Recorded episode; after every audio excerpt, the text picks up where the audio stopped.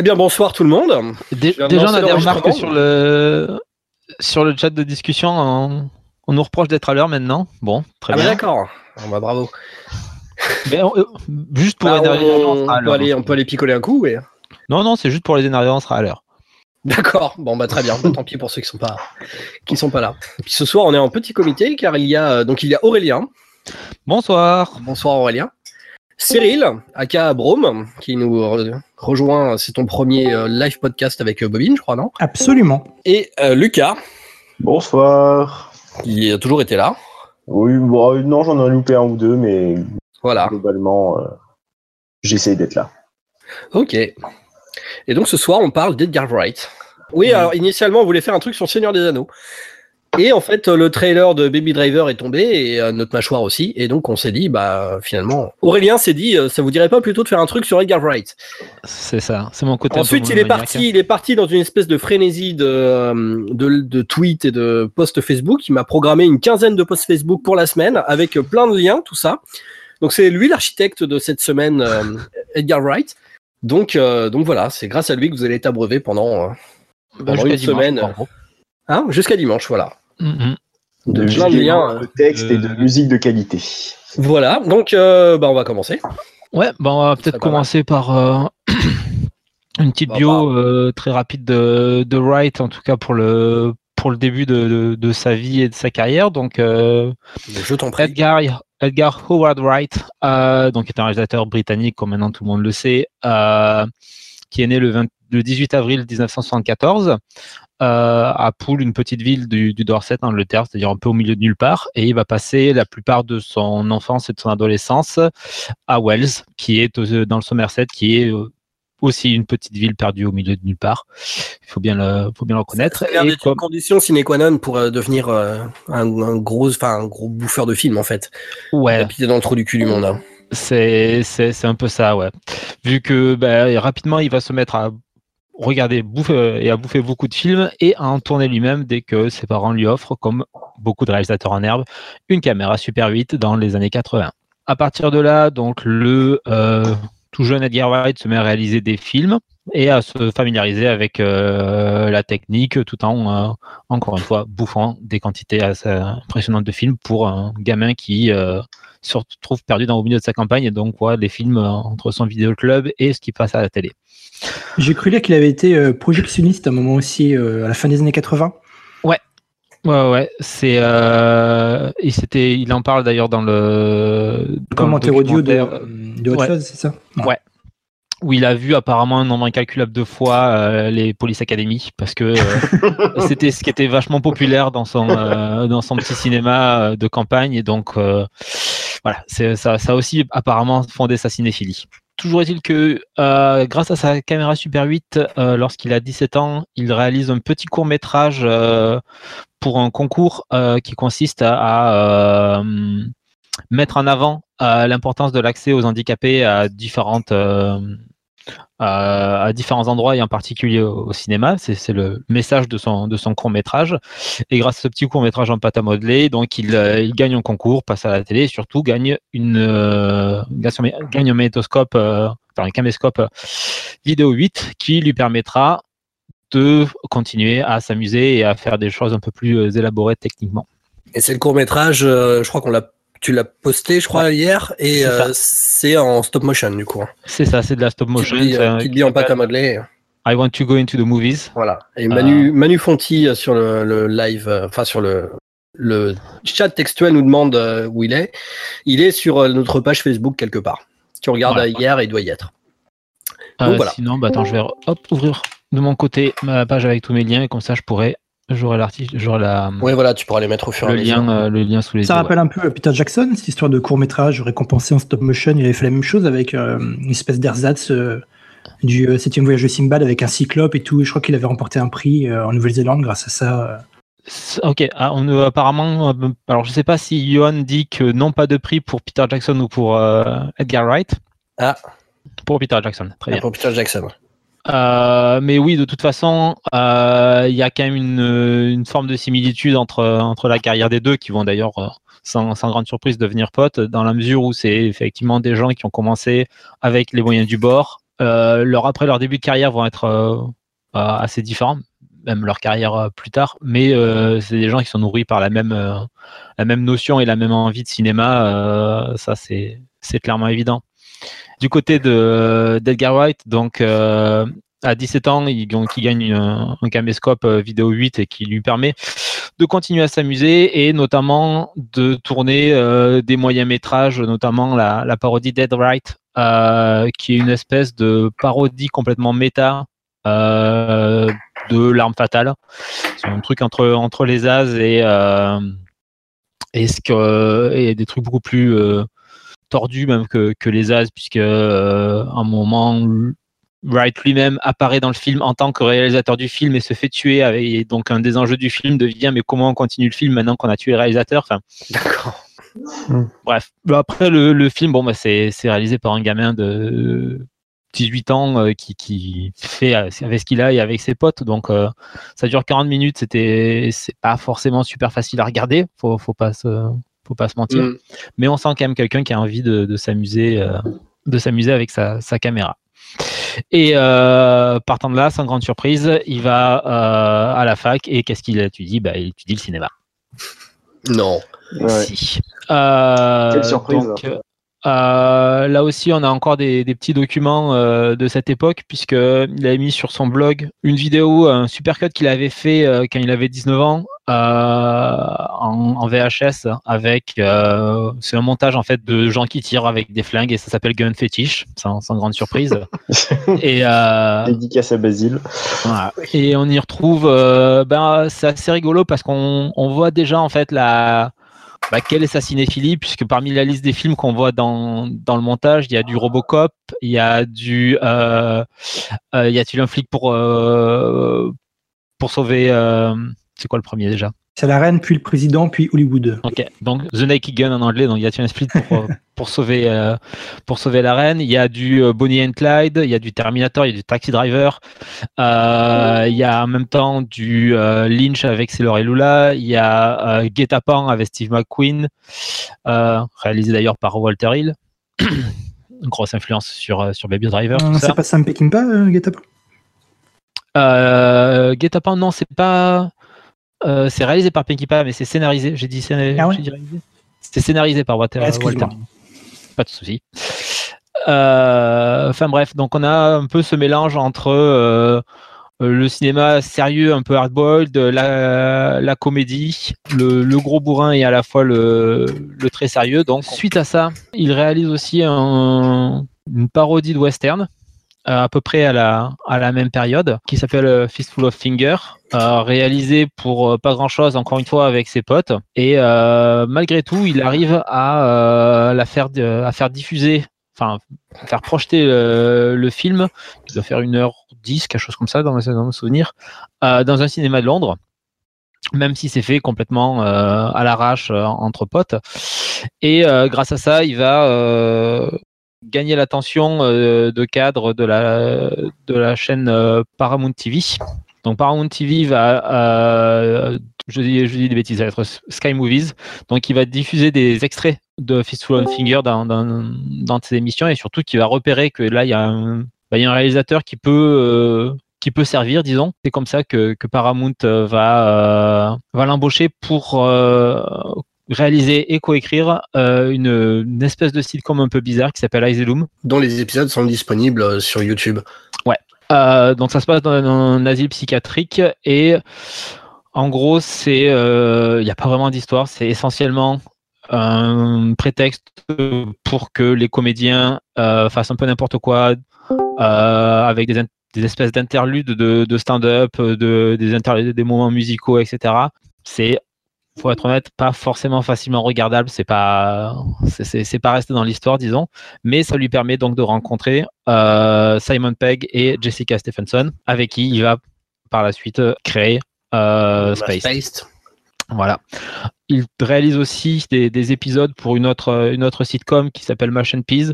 Pareil, qui est surtout là pour mettre en avant le, un duo de, de comiques anglais. Et dans lequel on ne reconnaît pas forcément la, patte de Wright parce qu'il est là en gros pour, pour shooter. Il n'est pas forcément là pour, euh, pour vraiment mettre en image ou apporter une, patte créative. mais c'est surtout donc avec Spaced qui commence en 2000, si je dis pas de bêtises. 99. 99, quand il a 25 ans, que ben, il va enfin pouvoir développer son style dans des conditions enfin un peu professionnelles. Et je vais peut-être laisser la parole à quelqu'un d'autre. Euh, donc euh, Space, bon bah j'imagine que tout le monde a vu hein, de toute façon. Bah, si vous l'avez pas vu, euh, courez chercher les, épisodes là où vous pouvez, parce que ça a jamais été diffusé en France pour le coup. Ah bon? Bah je crois bien. Hein. Je crois qu'il n'y a, jamais eu de. Ça a été pas diffusé, mais c'est titré en France Les Allumés. Mais je sais pas si c'est juste pour les, les DVD ou ou les Blu-ray. Je crois bien que ça n'a jamais été diffusé. Non, bah non, non, je vois pas où est-ce que ça aurait pu être diffusé en même temps. bah, sur Canal euh, sur une chaîne un peu, sur une case un peu tard ou un truc comme ça, mais euh, parce que ou même sur une chaîne euh, genre Game One qui avait bien diffusé. Ouais, je crois que c'était le cas, mais alors c'est plutôt récent. Genre sur No Life ou un truc comme ça, c'est pas impossible. Enfin, en tout cas. Bah, pour ceux qui ne l'ont pas vu et si vous n'avez pas vu la séance tenante, vous, vous arrêtez ce podcast et vous allez le voir. De toute façon, c'est enregistré, donc vous pourrez réécouter après.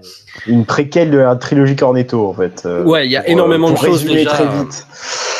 C'est l'histoire de deux, euh, deux paumés qui vont devoir euh, qui vont devoir être en colocation dans un appartement. En se faisant passer pour un couple. Point de départ, c'est qu'ils doivent se faire passer pour un couple pour avoir un super appartement. Et euh, dans cette espèce d'immeuble, il y a une logeuse euh, accro au tabac, un artiste peintre euh, plus, enfin complètement, complètement, complètement très, très très avant-gardiste. Très avant-gardiste. La séquence de présentation est tellement drôle qu'elle arrive trois quatre fois dans le dans, dans la série. Oui, ils en sont très fiers. Il, il, il a repassé souvent.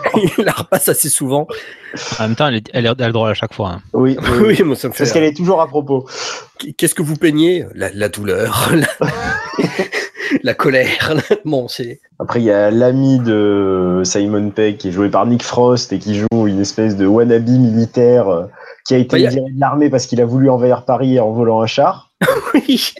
Et, euh, et c'est amusant parce que c'est vrai qu'il y a énormément de choses euh, qui sont, euh, enfin énormément de personnes, de personnes euh, qu'on retrouvera dans leurs films.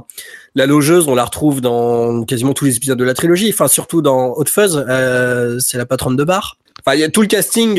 bon, après, c'est une série anglaise, donc effectivement, le casting est assez réduit. Et on retrouve toujours un peu tout le monde. C'est pas, c'est pas la patronne de bar dans Hot Fuzz.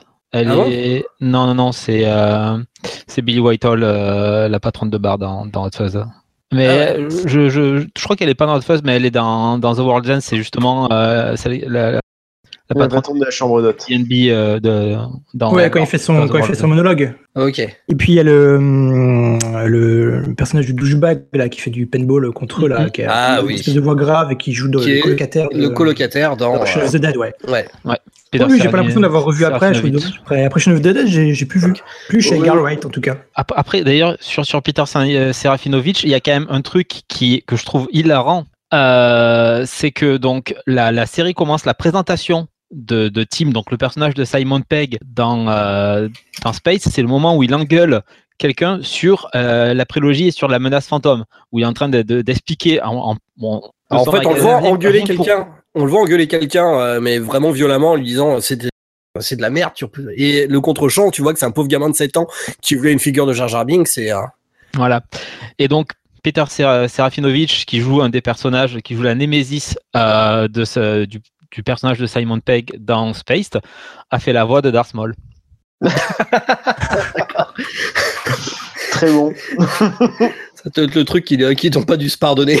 Enfin, voilà. dit, Simon Pegg ah a joué dans Star Wars. Ouais, Le mec, il, enfin, il a deux lignes de dialogue, genre. Euh, oui, probablement quelque chose comme ça, mais bon, voilà. Je, je, je trouve ça absolument, euh, absolument hilarant. Enfin, le, cette espèce de raccord, je sais pas dans quelle mesure c'était volontaire, mais j'imagine que c'était pas, ça, ça les arrangeait bien aussi. J'en ai un autre pas mal dans le même genre, je me suis rendu compte. Moi, j'ai vu euh, euh, le dernier pub avant la fin du monde en VF, puisqu'il passait pas du VO à Nantes. Et, euh, et la voix qu'ils ont donné, enfin le doubleur qu'ils ont choisi pour euh, Simon Pegg, c'est le doubleur de Hayden Christensen dans, euh, dans l'épisode 2 et 3.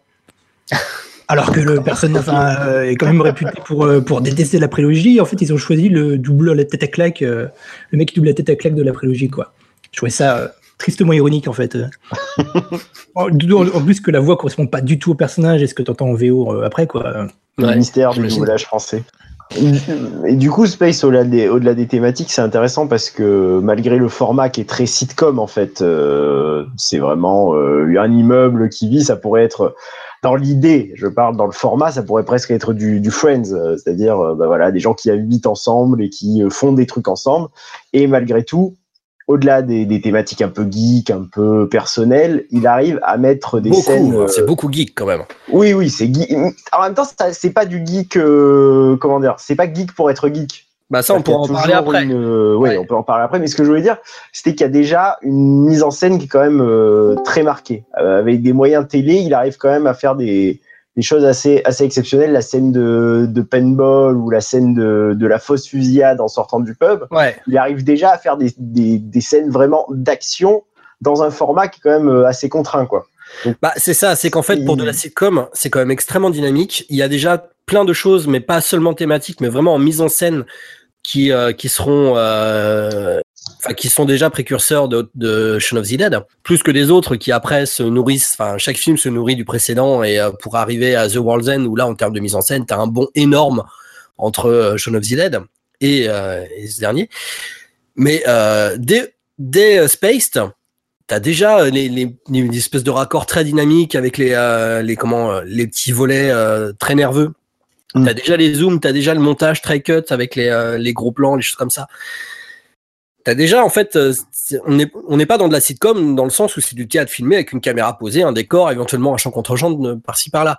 Ce qui est euh, le cas sur d'autres sitcoms géniales anglaises, mais euh, je pense à, je sais pas si c'est la même, à Coupling, tout simplement, de euh, Stephen Moffat, l'auteur actuel des Doctor Who, Doctor Who, Sherlock, qui est pareil, c'est excellent, hein, c'est à voir, mais par contre, c'est pas à voir pour la mise en scène là, c'est même si tu as des épisodes très intéressants, ça reste quand même euh, des, pour des tout idées. le reste. Voilà, pour tout le reste. Et, euh, et là, pour le coup, Space, les mecs n'essaient pas de faire de la sitcom, c'est-à-dire que c'est tout passe vraiment par la mise en image, quoi. Euh, oui, effectivement, le. Après, je pense que quelque part, c'était un peu le, le, le contrat dès, dès, le, dès le début de la collaboration sur Space avec, avec Simon Pegg et, et Jessica Stephenson. C'était l'idée de, c'était un peu de faire justement un anti-Friends où, où, finalement dans bon je, je suis pas un grand fan de Friends donc je peux je peux en dire du je peux en dire du mal vas-y euh, où Friends les persos sont quand même très lisses euh, et euh, on reste dans c'est-à-dire de la sitcom assez euh, classique euh, où on va pas chercher le, la psychologie intérieure des personnages, on regarde pas pour ça.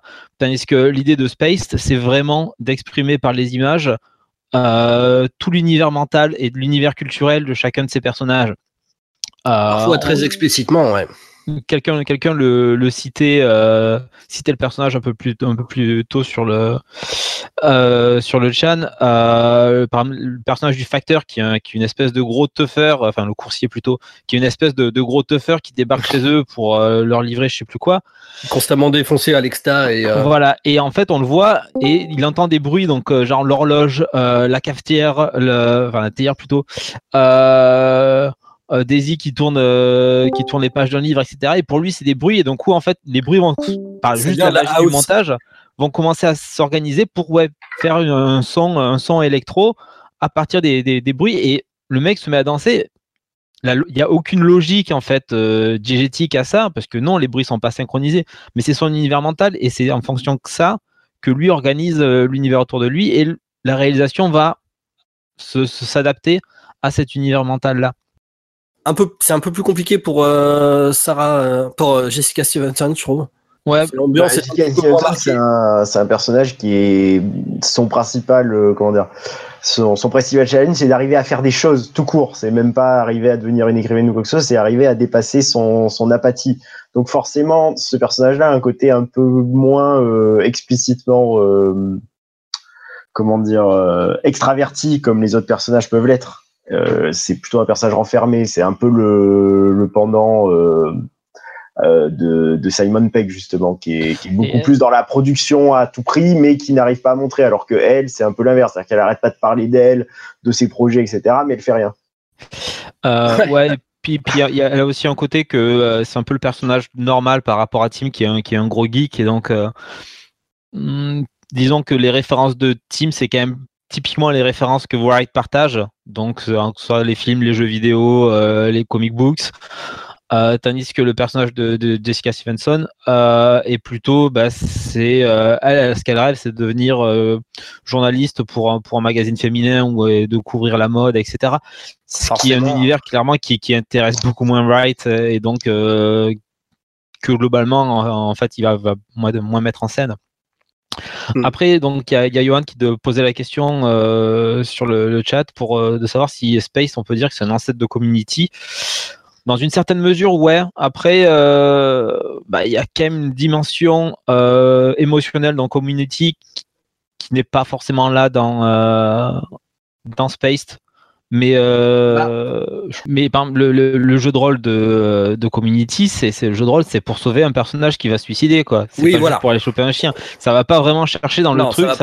C'est pas, en train de te dire mes références geeks, c'est une question de vie ou de mort, comme peut le faire Dan Armand, quoi toujours est-il que, comme on, comme on, le disait, c'est avec cette, euh, avec euh, Space que, que Wright va vraiment trouver son style visuel et notamment le fait un peu comme son mm, pote maintenant euh, Tarantino d'aller piocher sans aucune vergogne dans bah, dans des scènes de films qu'il aime beaucoup et, et pour les quasi reproduire quand ça quand ça sert son propos. Et, à la différence de Tarantino, Edgar Wright cite ils ne contentent pas juste de, de repomper. C'est que généralement, la citation est toujours assez explicite. Oui. Tarantino euh, se l'approprie quand même pas mal. Sur, sur tous les, les, DVD de ces films, il y, il y, a un bonus qui est le hommage au metteur et euh, où en fait tu peux regarder le film avec euh, des, petites indications à l'écran où ça, te dit exactement en fait à, quoi fait référence tel ou tel truc. C'est ce que disait euh, Lucas tout à l'heure. Tu dis, tu, tu disais que c'est effectivement très référentiel, mais pas forcément comme pourrait l'être un, bah, au hasard une série sur laquelle on aime beaucoup taper, Stranger Things. Oui, non, c'est référentiel, mais dans le sens. Enfin, moi, ce que je voulais dire tout à l'heure, c'était pas vraiment là-dessus. C'était plus que ça prenait des références de plein d'univers différents, pas uniquement l'univers geek. C'est-à-dire que tu as aussi un épisode bah, sur, euh, malgré, sur euh, par exemple, la house, enfin, sur le, côté un peu rave, tout ça, avec toute une fin d'épisode où c'est juste les personnages qui sont en, boîte et qui dansent. Voilà, des, des choses comme ça. Euh, c'est pas uniquement l'univers geek. Tu as aussi un peu l'art, tu as euh, le, le, côté euh, mag féminin, etc. Toujours tourné en dérision, les comics, etc mais ça essaye d'élargir. Enfin, ça essaye. C'est juste que c'était pas encore la hype du geek, donc euh, bah, la culture, la culture populaire en général. Hein. Oui, voilà, c'est culture populaire des années 90-2000 euh, en général. Euh, tu peux rapprocher ça même de euh, comment il s'appelle euh, de, de Transpotting ou de trucs comme ça qui sont un peu alors toute proportion gardée un peu dans le même esprit, je trouve. Mmh. Voilà, mmh. comme, comme nous le fait, euh, remarquer euh, quelqu'un sur le, sur le chat, il y a la scène en boîte qui se fait sur le, remix techno de, de The Team, donc de l'agence touriste. Ça, condense un peu le côté, effectivement, à la fois très pop culture et très régressif que peut avoir la, la série. Euh. Mais du coup, excuse-moi. Euh, oui, vas-y, vas-y. J'ai une petite question parce que Nick Frost, du coup, il a, hum, il les a rencontrés. Euh, enfin, il était engagé comme simple comédien euh, sur Space, où il faisait déjà partie de la bande, vous savez? Je crois qu'il était pote avec Simon Pegg. Ouais. Ils étaient tous les deux potes. Alors, j'ai vu une interview où ils en parlaient.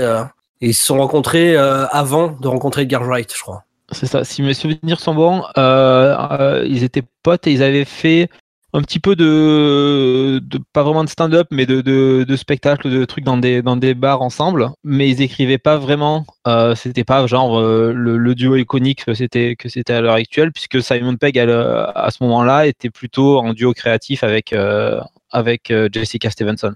C'était vraiment le, c'était hmm. les, les, deux Pegg et Stevenson qui étaient à la base de, de Spaced. Après Nick Frost, ça n'a jamais été vraiment un, un scénariste. Lui, euh, c'est surtout un comédien. Enfin, sur la trilogie Cornetto, il est jamais. Euh, non, mais il est euh, sur Paul. jamais crédité. Sur Paul, avec Samuel Peck pour le scénariste, ouais. Oui, sur Paul, mais c'est un projet différent encore. Mm-hmm. C'est-à-dire que le, duo qui marche bien, c'est plutôt sur les, scénarios, c'est Wright et. Ah oui, ça c'est sûr. Tu sens, tu sens la différence avec Paul. Enfin, Paul, à tous les niveaux, c'est quand même un cran en dessous, quoi. Et aussi au niveau de l'écriture, même si c'est assez sympa. Bah, au niveau du côté référentiel, par exemple, je trouve ça super feignant dans Paul, euh, qui se contente d'empiler finalement les références, ou même de tordre certaines scènes pour les faire correspondre à des références, notamment à la fin, où tu as Sigourney Weaver qui apparaît, il y a toute une espèce de séquence qui, euh, qui est tordu dans tous les sens pour qu'elle finisse par dire, elle ou la- le personnage Non, féminin, c'est le personnage ne humain la- qui dit. ouais, voilà, euh, ne la touche pas, sale pute, en référence à Aliens. Et là, contrairement à Spaced ou à tous les films d'Edgar Wright, où chaque référence vient servir finalement un, un personnage, un propos ou, un, ou une scène, tout simplement. Euh, là, c'est bon. On sent que c'est vraiment. Après, bon, c'est aussi le propos du film, c'est que c'est des euh, deux fanbo- fanboys euh, qui vont au Comic Con et Puis on rencontre l'inventeur de la pop culture aussi. Parce que Et voilà. Le principe du- de, de Paul, c'est que c'est le extraterrestre qui a inventé quasiment toute la pop culture à partir de, années, ouais. euh, voilà, de ce qu'il connaît lui, de, en vrai, en fait, de sa, de sa vie d'extraterrestre. quoi. ce qui donne lieu à quelques gags amusants. Mais après, euh, je trouve que ça va jamais chier plus loin que ça, quoi. Ouais, c'est un Pe- peu dommage. Peut-être plutôt que de se, se focaliser sur, euh, Yep.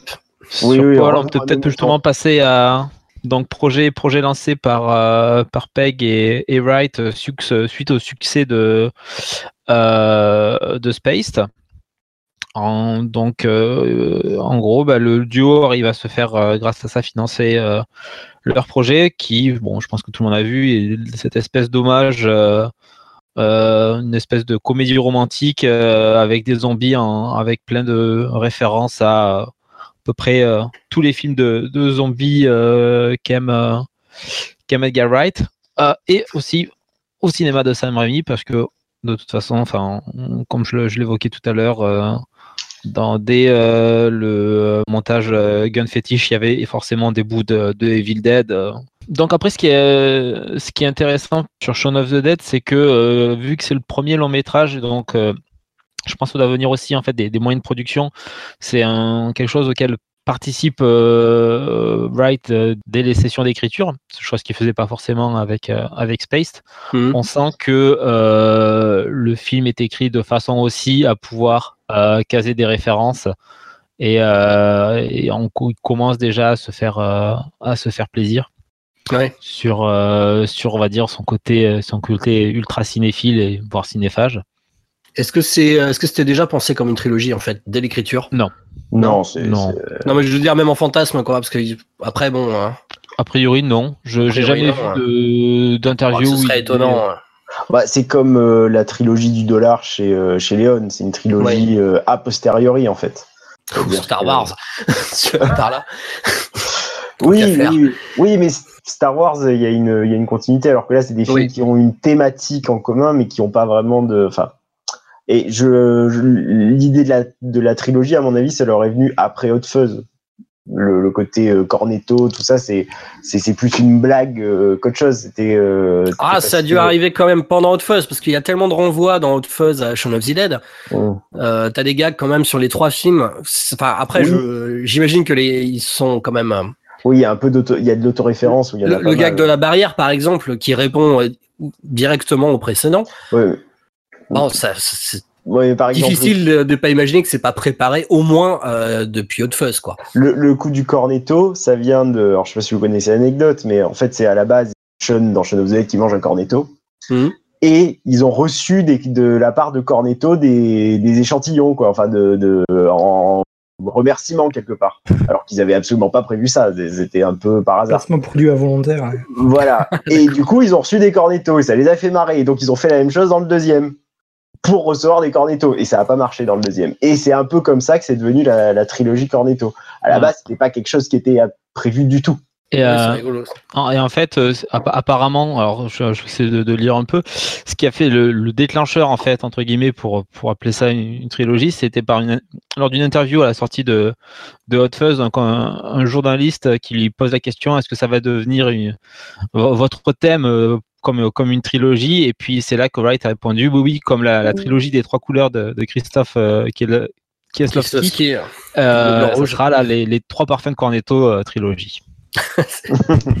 Shaun of the Dead, finalement, ça, ça, ça, ça reste le, euh, le film qui est euh, peut-être le moins intéressant de la des trois parce que on sent qu'ils sont encore un peu limités niveau euh, euh, niveau budget par rapport niveau moyen par rapport à ce qu'ils ce qu'ils vont faire après, euh, notamment dans l'utilisation de références et dans le le fait de pouvoir aller vraiment jusqu'au bout dans le, dans, la, dans le choix de certains, de certains moments, de certaines, euh, certaines musiques, par, euh, par Mm. exemple.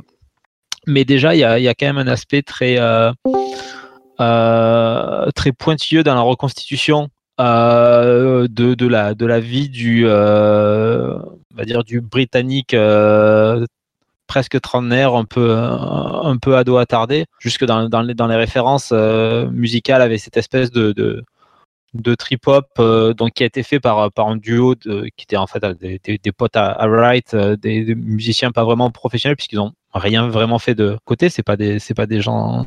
Attends, je, me souviens plus du, des, des, noms des, des deux musiciens qui ont, qui ont fait le score. Mais en gros, Wright lui, euh, leur avait dit, leur avait fait écouter les scores de Carpenter, euh, les scores de Goblin pour, euh, pour Romero. Mmh. et Argento, il leur avait dit bon ben voilà, il faut et vous faites un truc dans ce style-là, remixer un peu en tendance trip-hop, sonorité actuelle pour coller à l'ambiance de l'Angleterre urbaine euh, de, de l'époque. Mm. Et, euh, et, après, ça, c'est des choses que, euh, sur lesquelles Wright reviendra et quand il aura un peu plus de moyens pour acheter les droits des chansons, il ira chercher directement dans, dans on va dire, les vraies références. Bah, on nous demande apparemment s'il a mal marché à l'international, Sean. Ben, non, a priori non. Je sais qu'en France, il avait plutôt bien marché. Il est quand même sorti genre un an après la sortie anglaise. Hein. C'était en 2005. L'été, ouais. c'était un peu expédié, je trouve, non? Bah, dans mon souvenir, ça avait, euh, ouais, comme dit Johan, c'était le, le, film qui avait été le, le, le mieux distribué. Euh, je, je t'avais même pu aller le voir à Montpellier, ce qui n'était pas, ce qui était pas gagné à la base. C'est fou d'ailleurs que ce soit aussi mal distribué les films de Wright quand même. Enfin. Bah, c'est déjà c'est à, à, la base, euh, en tout cas cela c'est du cinéma anglais. Euh, donc euh, pas forcément avec énormément ouais. de moyens. Non, Déjà, ça part mal. Et ensuite, c'est ouais. du cinéma anglais qui n'est pas du euh, Ken Loach, euh, donc qui n'est pas du cinéma social, donc qui ne va pas faire le tour des cinémas d'art et d'essai. Ouais. Euh, par un réalisateur qui a fait une série certes culte en Angleterre, mais complètement inconnue en France. Donc bon, ben c'est il était sorti. Alors Johan dit qu'il était sorti la même année, le même été que Land of the Dead. Il me semblait que c'était Ah ouais, Land ouais. of the Dead était sorti un peu après, mais non, effectivement. Non, non, ils sont sortis il y a quelques. C'est pas la même semaine, c'est genre à... ouais, une semaine d'intervalle et tout. Ouais. ah oui, effectivement. Et tout le monde ironisait. Enfin, je crois qu'il devait y avoir pas mal oui, de. Oui, comme ils font un caméo dans le film, etc. Euh, moi, je sais ouais, des papiers que... dans la presse, ils mettaient, ils mettaient souvent les deux en parallèle. Euh. Que Romero essayait de se réapproprier euh, ce que les, les petits, euh, les petits Anglais leur avaient piqué là. Mm -hmm disons que pour un petit film anglais euh, par un mec sorti de un peu de, de nulle part, il a plutôt bien marché euh, à l'international. Euh, c'est très relatif, mais ça leur a permis quand même de se faire un, aussi un peu connaître bah, aux US. Leur fanbase a, a, commencé à se construire à partir de là. Moi, je, enfin, je sais que Haute Shaun of the Dead, je ne connaissais pas du tout Edgar Wright avant de voir le film. J'y allais de manière un peu méfiant parce que c'était marqué une comédie romantique avec des zombies. Bon, tout de suite, ça semblait un peu malin il y avait eu, enfin, il y a eu une vague après de films de zombies, après ou pendant, mais de, de des trucs genre Fido, je sais pas exactement. Le même été Fido, ouais, 2005. Ouais, c'est ça, tu euh, vois. Ouais. Où là, pour le coup, c'était, euh, c'était complètement, ça avait absolument aucun intérêt. C'est une espèce de film de zombies, euh, version famille des années 50, où les zombies étaient euh, domestiqués. Et tu sentais que le mec en avait rien à foutre de faire un truc de zombie. Il voulait juste faire un, un petit film de malin. Non, en fait, ouais, enfin, la, la, la, vague des zombies, si tu veux revenir, euh, c'est plutôt 28 jours plus tard de Danny Boyle qui a un peu lancé le truc. Ouais. Puis, mm. Après, tu as eu euh, des morts de. Alors, qui n'est pas un film de zombies, mais un film d'infectés. Tu parles, du, eu, tu oui. parles du Snyder ou tu parles du Danny Boyle parce que Du Danny Boyle. Ouais. Sachant que dans Shaun of the Dead, il ne prononce pas le mot zombie, mais il le sous-entend énormément. Si, ils le disent à un moment d'ailleurs. Oui, et il se fait. Et Resident Evil, ouais, enfin Resident Evil, est-ce que c'est un film de zombie hein? C'est vrai. Bon, ce serait un ah, autre. effectivement, c'est ouais, ouais, c'est lui, c'est lui ouais. le premier. C'est euh, Paul Thomas Anderson, le. Eh ben, Merde. Merci Paul. Thomas Anderson aussi alors. Non. Ou pas. Ah oui, c'est ah, pas le W Anderson, c'est pas le même. non, c'est pas le Paul Thomas ah, Anderson. Moi, je tout le temps, moi. Pas le à chaque Il y a trop de Anderson euh, dans le cinéma actuel. c'est pas vraiment la le même w, le w de Paul, c'est Wes, quoi. Oui. C'est Paul Wes Anderson. C'est ça. Son, son, ses trois mousquetaires étaient quand même assez improbables. On ouais, digresse, mais là, on, on, digresse. On, se, on digresse vers des terrains euh, dangereux. mais ouais. sur, euh, on peut terminer vite fait sur euh, Shaun of the Dead qui est plus une évolution finalement de Spaced, qui a vraiment un projet à part, parce que y a, les personnages ont à peu près la même, la même fonction que Spaced. Bah d'ailleurs, il y a un caméo de. Dans, on, en a parlé, ils en, on en a parlé tout à l'heure. Oui, de Jessica Stephenson. Ouais, de Jessica Stephenson et de Martin Freeman aussi, qui est tout jeune. Oui. oui. Qui est dans le groupe des. L'autre groupe qui finit dans le pareil que, le Voilà. groupe de Sean. qui suggère que donc Jessica Stevenson avait, on va dire, ses propres aventures euh, parallèles euh, à celles de, Ouais. euh, du personnage de Sean, hein, donc un, un- un hommage à Spaced.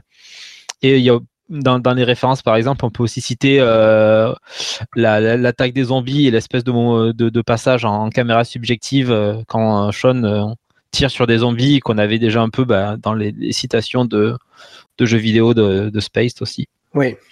Après, au niveau de- du casting, euh, c'est quelque chose. Enfin, le, le pool d'acteurs anglais étant pas énorme, on- quand tu regardes quelques séries anglaises, rapidement, tu vois apparaître toujours un peu les mêmes têtes. Quoi. Simon Pegg est dans pas mal, de, enfin, dans quelques épisodes de Doctor Who. hein. Nick Si, Frost euh, aussi. Enfin, il y a- on en a parlé vite fait, là, il y a Black Books en fait. Dans, oui, dans- Black Books, il y a Dylan Moran. T'as Dylan Moran. Et Simon Pegg, le- dans, la saison 3 de Black Books, il a un rôle euh, Ah ouais. assez récurrent, ouais. Mm, mm. J'avais, j'avais, euh, j'ai vu ça sur Canal, je m'étais arrêté à la deuxième saison et j'ai découvert la troisième euh, récemment. C'est moins bien que, euh, que Space. Et Bilbo, hein, Bilbo dans quand Spa- Ah, moi j'aime bien. Il y a, il y a Black Bill Bailey qui joue. euh, ouais, Bilbo qui est dans Space, c'est, le, Qui joue le- personnages de Black voilà. Il, est- il est dans Hot Fuzz aussi. euh, Voilà. Ce génial acteur, euh, Bill Bailey, ouais. Mais génial, génial musicien aussi, parce qu'il sa conférence sur la. Il a fait une conférence musicale avec l'orchestre de la BBC, je crois, et qui, est- qui est très intéressante. Mm, mm. Oui, il fait du stand-up avec sa guitare aussi. euh. Ouais. Et un truc quand même sur Hot Fuzz, euh, sur Shaun of the Dead, c'est euh, quelque chose qu'il n'y avait pas forcément pour le coup dans Space, c'est les ruptures de ton. Et finalement, on opérait une synthèse à la toute fin avec le, le- avec un paix. Oui, ouais, c'est le, le paix le plus émouvant que j'ai pu voir au cinéma. C'est ça, ouais. C'est quelque chose qui à la- était un espèce de gag euh, qui venait euh, faire une rupture dans un dans un dialogue sérieux au moment où Simon Pegg parle sérieusement et C'est ça, Ed qui fait I'm sorry. No, no, that's okay. Enfin, l'autre, non, mais c'est- c'est c'est ok, je vais faire mon deuil ou un truc comme ça. Et puis, non, non, je, je suis désolé parce que je viens de péter. Bah, c'est un, c'est un exemple des préparations paiement euh, qui pullulent dans les films. euh. Ah, oui, c'est- bah, dans à partir de à partir de Hot Fuzz, ça devient de la folie. Je, Déjà, The je- World's End. Ça commence, dans, ça commence clairement dans of the Dead. On a quand même, euh, tu Il y en a énormément, euh, 10, 15, mais dans, dans Hot Fuzz, ouais, ça devient. euh, ouais. C'est Et jusqu'à où euh, comment ça s'appelle euh, jusqu'à The World's End où là c'est carrément du, du fusil World's de End, c'est un gros fusil de Tchekhov en fait. Oui, parce que ouais, tout, tout le film en fait est résumé dans les, euh, dans les euh, 30 premières secondes. Là, ouais. C'est ça, tu as tout le film, mais vraiment, enfin, je l'ai revu il y a pas très longtemps. À chaque fois, tu repères des, même dans le fond, des nouveaux détails. Enfin, c'est de Mais la folie furieuse, quoi. Le, le- le truc, c'est que, euh, effectivement, dans, dans pas mal de, sous pas mal d'aspects, euh, Shaun of the Dead, c'est c'est encore, on va dire, un, un peu un brouillon, même si, bon, des brouillons de cette Mm. qualité, euh, c'est pas tout le monde qui, qui, qui peut en faire. Mais Ouais, un brouillon ça. de ce que va faire, euh, de, va faire euh, Edgar Wright après. Euh, demande si ça vient pas de Peg, ce côté très mécanique de l'écriture. Euh, moi, je, oui, alors ça doit venir de Peg, qui à mon avis est peut-être un peu plus Bah. théorique dans sa manière d'écrire. Euh, pas, du moins des, des films que j'ai vus scénarisés par lui, y compris le dernier Star Trek. Euh, on sent qu'il y a quand même une grosse réflexion sur le matériau et sur euh, ce qu'il peut en faire. Et un côté très méta. Donc, je pense que ça peut venir de lui, tout ces, ce côté un Bah, peu mécanique. mais après, dirais, euh, mécanique dans, dans Shaun of the Dead, ouais, mais après, depuis Hot Fuzz, ça devient de la folie, quoi. Bah, quand t'as dans le beaucoup d'effets miroirs aussi dans la euh, mise en scène de, de Wright, tu vois, ça pourrait aussi euh, venir Ouais. de lui, quoi, parce que Oui, c'est ça. de la la- même manière en termes de mise en scène que d'écriture, quoi. Un peu à la Bob Gale Zemeckis, nous dit McFlon. Euh, oui. Ouais. Oui, il y a, que- il y a, je pense Un que dans, dans, l'écrit- dans, dans les modèles d'écriture de, de Peg et Wright, il y a clairement un côté euh, Bob Gale Zemeckis. Euh, Les points forts des uns et des autres euh, en termes d'écriture, là, franchement. Bah, euh, je crois qu'il y a vraiment que avec. euh, bon, pareil, on n'y viendra pas. On a déjà parlé de comparaison, Paul, c'est- mais c'est- Paul, effectivement. Tu Paul dire, et, voilà, qu'est-ce qui, euh, qui manque à. Paul, qui, que du coup on pourrait attribuer à Wright euh, et pareil pour euh, euh, Scott Scott Pilgrim. Scott Pilgrim. Enfin, il y a des problèmes de mise en scène dans Paul, des problèmes d'écriture dans. voilà, il y a un moment. Ouais. Sachant, Ouais, sachant le- que Scott Pilgrim, c'est que c'est coécrit avec, euh, avec l'auteur de la. Avec O'Malley. ouais. Ouais. Et le problème, c'est qu'il se, ca- il se caque un peu le, le matériau d'origine dans Scott Pilgrim aussi, ça joue. Qui est Voilà. pas, enfin, j'aime beaucoup la BD, j'aime beaucoup ce, ce comic, Je suis mais pas fan du tout, euh, non, non, mais c'est particulier. Je, je comprends qu'on soit pas Ouais. fan, mais du coup, c'est quand même, il rame un peu pour euh, pour en faire quelque chose. parce que C'est vrai que les deux premiers tomes sont assez, euh, c'est un peu mou, quoi. C'est un peu lourd. Alors que surtout pour la grammaire de sur pour la grammaire de Wright, qui est, qui est quand même super énergique. Euh, il, il réduit énormément l'intrigue. Euh, Dans le film, tout doit se passer sur une semaine à tout casser, alors que dans le dans le bouquin, ça se passe facile sur un an, un an et demi.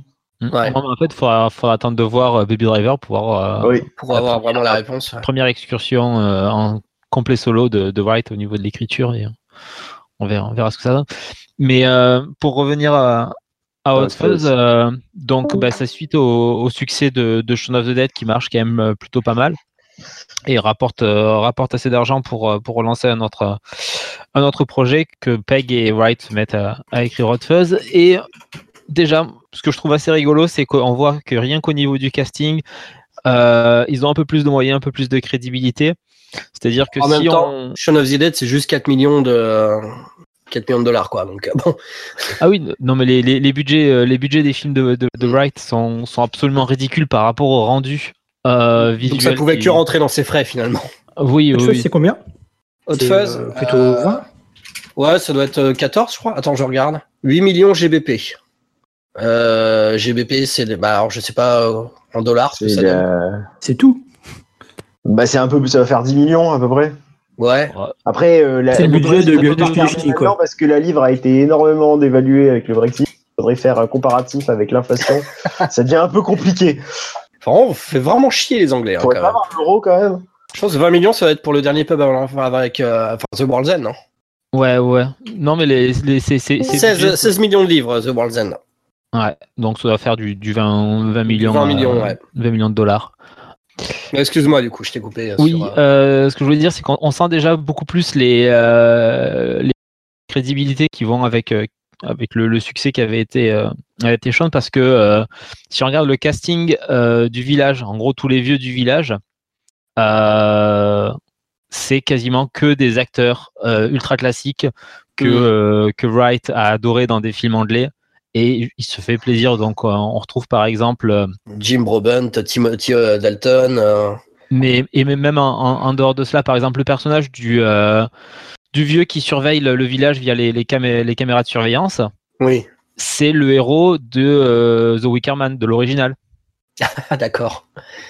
Euh, Il y a aussi, par exemple, euh, Billy Whitehall, donc qui joue la, la patronne du pub, donc qui est l'infirmière dans, dans The Omen et qui est aussi l'héroïne de d'un polar anglais, polar qui s'appelait euh, Twisted Nerve, qui a pareil aussi été, euh, on va dire, qui fait référence par, Tarantino dans Kill Bill, puisque euh, c'est de là que vient la petite musique que euh, chante, que siffle El Driver dans dans Kill Bill. Et Wright était vraiment tenait vraiment en fait à avoir ce, ce casting-là et à rendre hommage à, à tout ce genre de film au travers finalement du, du casting et euh, donc euh, dans, McFlon sur le sur le chat a, a mis le lien vers la, le commentaire entre Wright et, et Tarantino et Ouais. c'est dans, ce- dans ce commentaire euh, que, que Wright explique que euh, bah, pour avoir l'actrice, pour avoir Billy Whitehall, qui était à l'époque, euh, qui avait arrêté, on est allé la voir, il a fait vraiment le fait forcing euh, à, à lui résumer euh, en gros toute sa, sa filmographie, à lui montrer que c'était un vrai fan, qu'il avait quasiment vu tous ses films et à lui parler de Twisted Nerve, que c'était un chef-d'œuvre, etc. Et au bout d'un moment, en fait, elle, elle n'avait rien à battre, quoi. Et Alors, vous êtes- vous êtes gentil, jeune homme, mais taisez-vous. Ouais. Ok, je vais le faire votre film. Euh, Elle, c'est la, c'est la logeuse, par contre, mais la patronne de bar, c'est bien euh, Ah, Julia Dickin, euh, qui est la logeuse dans Space. My bad, donc. Voilà. J'étais- persuadé que c'était. Et, Donné à- du coup, elle joue une sorcière, euh, là. hum, Je sais pas, je connais pas le film, moi. Twisted, je sais pas quoi. Elle joue une sorcière Nerve dedans? Ouais, c'est vu. Je sais pas, j'ai le, le gag là, tu sais, euh, fasciste, hag, c'est euh, c'est euh, Ah oui. un truc en plus? Euh, non, non, non, c'est c'est plutôt, c'est plutôt un, un thriller un polar. psychologique. Ah, un donc, polar, ouais, euh, D'accord. je sais plus si, je, je sais pas, je l'ai, je l'ai, je l'ai, je l'ai pas vu. Il me semble que j'avais lu- relu le résumé il y a longtemps. Euh, il me semble qu'elle jouait une victime plutôt. Euh, mais typiquement, ça fait partie de ce, de ce genre de film avec euh, une ambiance très, euh, très pesante, très, très angoissante, qu'en fait que Wright reproduit dans la première partie de Hot Fuzz quand, quand le personnage de Nick Angel arrive à, à Stanford. Tout le côté, qu'est-ce qui se passe dans cette ville et ben, le, le fait que les habitants soient, euh, soient euh, fassent partie d'une d'une conspiration, clairement, pour le coup, c'est c'est aussi un renvoi à, à The Wicker Man. Ouais. c'est vraiment le côté très très cinéphage et je tiens absolument à rendre hommage de. Ouais, en surface, t'as l'impression que c'est Michael Bay et Point Break et compagnie. Et quand tu grattes un peu, en fait, c'est c'est vraiment les, les années 70, quoi. Ouais, c'est la dichotomie du film avec effectivement une première partie filmée comme un thriller psychologique anglais des années 70 et ça finit sur, euh, sur du Tony Scott et du Michael Bay. Mais euh, le, le making-of est assez, euh, est assez intéressant à ce niveau-là parce que, ou je sais plus si c'est peut-être le, le commentaire, je sais plus quel, quel commentaire il y a parce qu'il y en a, il y en a 5 ou 6 sur, sur Hot Fuzz, sur le, sur le, ouais. Celui de Simon Pegg et Edgar Wright, c'est pas mal non plus. Je crois que c'est mm. là-dedans où il parle du coup de du côté proto-fasciste du film. oui, c'est ça, c'est à la fin de celui-là. Mais sur, sur un, des, un, des, commentaires, donc euh, Edgar Wright explique bien que euh, dans sa façon en fait de choisir ses objectifs, de choisir ses, ses, euh, angles de vue, il y a une volonté d'émuler un certain type de réalisation. C'est-à-dire que, bah oui, quand il finit à la fin sur des courtes sur les, les, grosses courtes focales à la Tony Scott, c'est parce que bah, euh, hmm. c'est clairement ça qu'il a en tête. Et pareil, au et à l'inverse, au début, quand il est plutôt en, en longue focale, c'est parce que c'était la façon dont, les films, bah. les, les, thrillers se tournaient. Euh... Il, il repompe carrément le plan tournant à la Tony Scott et à la Michael Bay, en fait. Enfin, mm -hmm. L'espèce de plan en très longue focale sur rail et qui tourne en fait autour des personnages en 160, voilà, 360 shots. Mais c'est assez rigolo parce que euh, autant on, peut remarquer euh, assez facilement l'influence, euh, enfin les références en tout cas à Michael Bay et à Tony Scott à la fin de Hot Fuzz, autant c'est rigolo de voir à quel point, même si il n'est pas, enfin je sais pas dans quelle mesure il s'attendait à ce que son public connaisse aussi bien le cinéma anglais des années 70, mais, mais quand tu l'écoutes parler, parler de Hot Fuzz, euh, il a aucun scrupule à, aller vraiment euh, chercher des références ultra précises, des acteurs mm. dont il sait qu'il les veut dans son film parce qu'ils ont tourné dans tel ou tel film. Et, euh, vraiment, il y, a, ce côté ultra référentiel. Mais qu'on voit moins parce qu'on connaît moins le matériau de base. Ouais c'est jamais pénalisant. Tu sens que c'est la, volonté derrière, c'est pas de euh, faire des, des, citations pour faire des citations, c'est de reprendre ces films pour reprendre ces ambiances-là, en fait. Bah, c'est plus un, c'est un pastiche, pas une parodie. Justement, c'est là où à chaque fois, euh, même dans Shaun of the Dead, idée. C'est un pastiche, un pastis, un oh ouais, je vais en prendre un pastis là, j'en ai besoin. Non, un pastiche. Voilà, dans le sens où il, il fait à la façon d'eux, mais avec une démarche toujours extrêmement respectueuse même quand il se moque légèrement des, des, comment dire, des codes, des travers, il reste toujours dans une, dans une démarche assez humble. Euh, on peut rapprocher ça un peu en France de Hazanavicius sur les OSS. C'est un peu la même démarche, je trouve. Alors, ouais, ça va beaucoup moins loin parce que, parce que parce que Edgar Wright, il te fait un pastiche de cinq styles différents dans le même film et ça passe crème. Alors que dans l'autre côté, il t'en fait un seul, beaucoup plus, euh, c'est beaucoup plus classique. C'est un peu plus plan-plan quand même. Voilà, c'est un peu plus franchouillard. Bah, ouais. Non, mais je trouve que le parallèle est quand même assez pertinent parce que ben, on retrouve la même, le même souci aussi du détail technique chez, voilà. Mmh. qui va aller chercher des, des objectifs d'époque pour être sûr d'avoir euh, l'image qui fera, euh, qui fera vraiment euh, 60s pour, euh, pour On ne répond plus par exemple. Donc, non, le, après, c'est aussi une question de, de contexte, j'imagine, et de et effectivement peut-être de, de, de personnalité parce que je sais que c'était euh, Rafik dans un podcast de, de nos ciné qui parlait du, de la fois où il avait rencontré Edgar Wright pour une interview et donc il s'était retrouvé dans la chambre d'hôtel où Edgar Wright passait un coup de téléphone et euh, et donc Rafik attendait qu'il ait fini pour, pour, pour l'interview et l'impression que, que Rafik disait, c'était il avait l'impression d'avoir affaire à quelqu'un qui avait une personnalité euh, maniaco-dépressive, quoi, qui avait vraiment un côté euh, mm. ultra contrôle fric et, euh, et ultra méticuleux qu'on va après retrouver dans, dans, tous ces films et, mm. et ça va devenir vraiment effectivement prépondérant dans, à partir de Hot Fuzz. Comme on disait sur les préparations de paiement, euh, McFlon parlait d'un côté mécanique, mais en même temps, c'est plus un, un tel boulot d'écriture là-dessus que tu imagines, il n'y a, aucune place à l'improvisation en fait. Mm, mm. Et, euh, et ça, ça, ça, va aussi participer de, de ces budgets. Euh, le fait que, euh, comme tu dis, il n'y a aucune place à l'improvisation, tout est extrêmement écrit et ce qui permet derrière pour Wright de, à mort, ouais. voilà, de préparer ses tournages au, je veux dire, sans doute au plan près, de savoir exactement ce qu'il veut tourner quand, comment, et, mm. et du coup derrière d'être ultra efficace et bah, de ne pas perdre de temps sur, sur les tournages. Puis comme il a été à l'école de la télé, enfin à l'école de la rue, tu vois. il y, a un, bah, il y, a un, gros boulot technique, même si dans Haute Fuzz, en termes de mise en scène, je trouve que ça reste quand même un peu imprécis, surtout sur la deuxième partie. Euh... Moi, j'ai trouvé des limites ouais, sur, sur la fin. La, la, la course poursuite, par, la course poursuite, ouais, par exemple. Bien découpé. Ouais. Même, pour du, ouais, même quand tu essaies de faire du Michael Bay. Pour l'épisode de euh, avec Cyril qui a, qui a coécrit, on avait écrit tous les deux l'épisode sur euh, Michael Bay. Et je crois qu'on avait euh, tous les deux dû euh, vouloir prendre la course poursuite de Bad Boys 2 en exemple de ce qui se fait de pire chez Michael Bay, avant de se rendre compte qu'en fait c'était pas si mal. Et en fait, celle de Hot Fuzz, pour le coup. Ça fait souvent ça avec Michael Bay. Ouais, ça dépend. Tu regardes The Island, c'est bien aussi pourri que ce que j'avais en tête. Non, mais je veux dire, quand tu prends bout par bout, c'est pas si mal. quand je crois qu'on s'était partagé les films à regarder et moi j'étais tombé sur The Island et c'est, ça reste quand même bien de la merde. Je vais sur The Island de mon côté. Hein. Bon, d'accord. Je crois qu'aucun des, aucun des deux ça fait par l'arbre, par contre. J'ai pas réussi, je peux pas en entier celui-ci, c'est impossible. Bref. Bref, on digresse. Sur, euh, sur Hot Fuzz, pour le coup, sur la fin, euh, je trouvais que c'était un, un, peu brouillon, contrairement à euh, Scott Pilgrim, il y a déjà un, travail, enfin, sur les chorégraphies de combat, c'est déjà énorme. Mais alors, The World's End, là, il y, a, un fossé en termes de, de, mise en scène. Alors, je sais pas si c'est les moyens qui ont augmenté ou que le mec apprend à, à échelle géométrique, à vitesse géométrique. Alors, si on est dans la même proportion avec euh, Baby, euh, Baby Driver. Euh... Et, euh, et je, alors, j'ai peur de dire une bêtise, mais j'avais vu une, une, interview à la sortie avec Peter Jackson, donc, parce qu'on en a parlé tout à l'heure, et mhm. donc il parlait du tournage, et je crois que le film a été tourné en quelques semaines. Enfin, le, le temps de tournage de... était juste ridicule. T'avais Peter Jackson qui le regarde du style, mais enfin, comment t'as fait, quoi?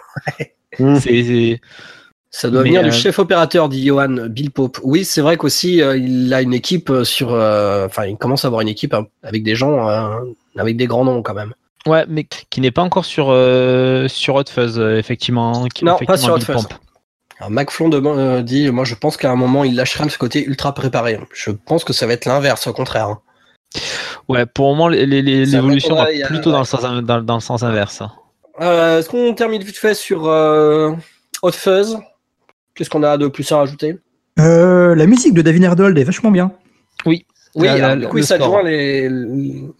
oui, c'est plus des Pour le coup, oui, c'est plus deux copains euh, pas connus. Il a pris carrément le compositeur anglais euh, James Bond et de Roland Emmerich. Pour le coup, ouais, le. On lui demandant de faire du Michael Bay aussi, hein. enfin de faire du. Il fait du Michael Bay, il fait du Goldsmith. À un moment donné, il y a sa partition en hommage à la malédiction euh, Avec la dans la scène où le journaliste se fait euh, se récupère un coin de un coin d'église sur la tronche, ah, ouais. le, mur de l'église sur la sur la tronche qui renvoie à la mort de, de, David Warner dans ouais ouais avec les cœurs de les cœurs de euh, Ave Satani et tout et euh, moi je recommande la BO de Hot Fuzz. Ouais, d'ailleurs je je suis pas sûr qu'il soit disponible le score en, en tant que tel. Non, il y a enfin moi j'ai j'ai une suite en fait qui doit faire genre 18 minutes. Ouais, c'est ça. C'est euh, ouais, c'est la seule forme sur laquelle j'ai trouvé. Euh, enfin, oui, pareil, j'avais essayé de le, euh, j'avais essayé de le, de le, trouver, mais il y a que le, le, CD, donc avec les chansons ouais. de rock et de mm. pop. Ouais, T-Rex et tout, ouais. ouais. Mm, mm. Ce, qui est, ce qui est assez drôle. Il y a pas mal d'extraits de, de dialogue du film là. Ouais.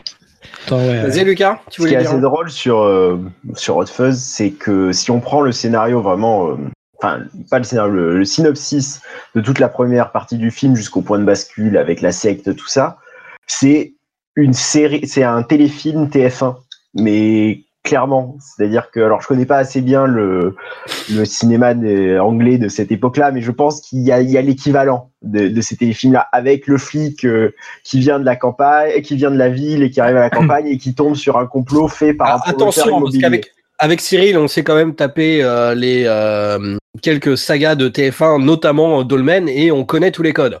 Alors, généralement, c'est quelqu'un qui revient dans son village natal. Pas Une meuf qui revient dans son village natal pour se marier avec un mec qui est forcément le méchant, puisqu'elle va tomber amoureuse d'un jeune flic, et comme TF1 ne cautionne pas l'adultère, il faut que le, euh, le mari cocu devienne le méchant. Donc ça va Non, plus loin que ça, si tu veux aller par là. Attention, Oui, oui. pas Non, la même chose. c'est pour dire que c'est vraiment mais- le- avec le, le promoteur immobilier absolu de la, de la mauvaise intri- de toute mauvaise intrigue qui se respecte. Et je trouve ça très très drôle parce que euh, Bah, c'est du Scooby-Doo, quoi. C'est-à-dire Oui, toute ça. la- toute l'intrigue, au début, mais c'est ça que je trouve assez, euh, assez brillant.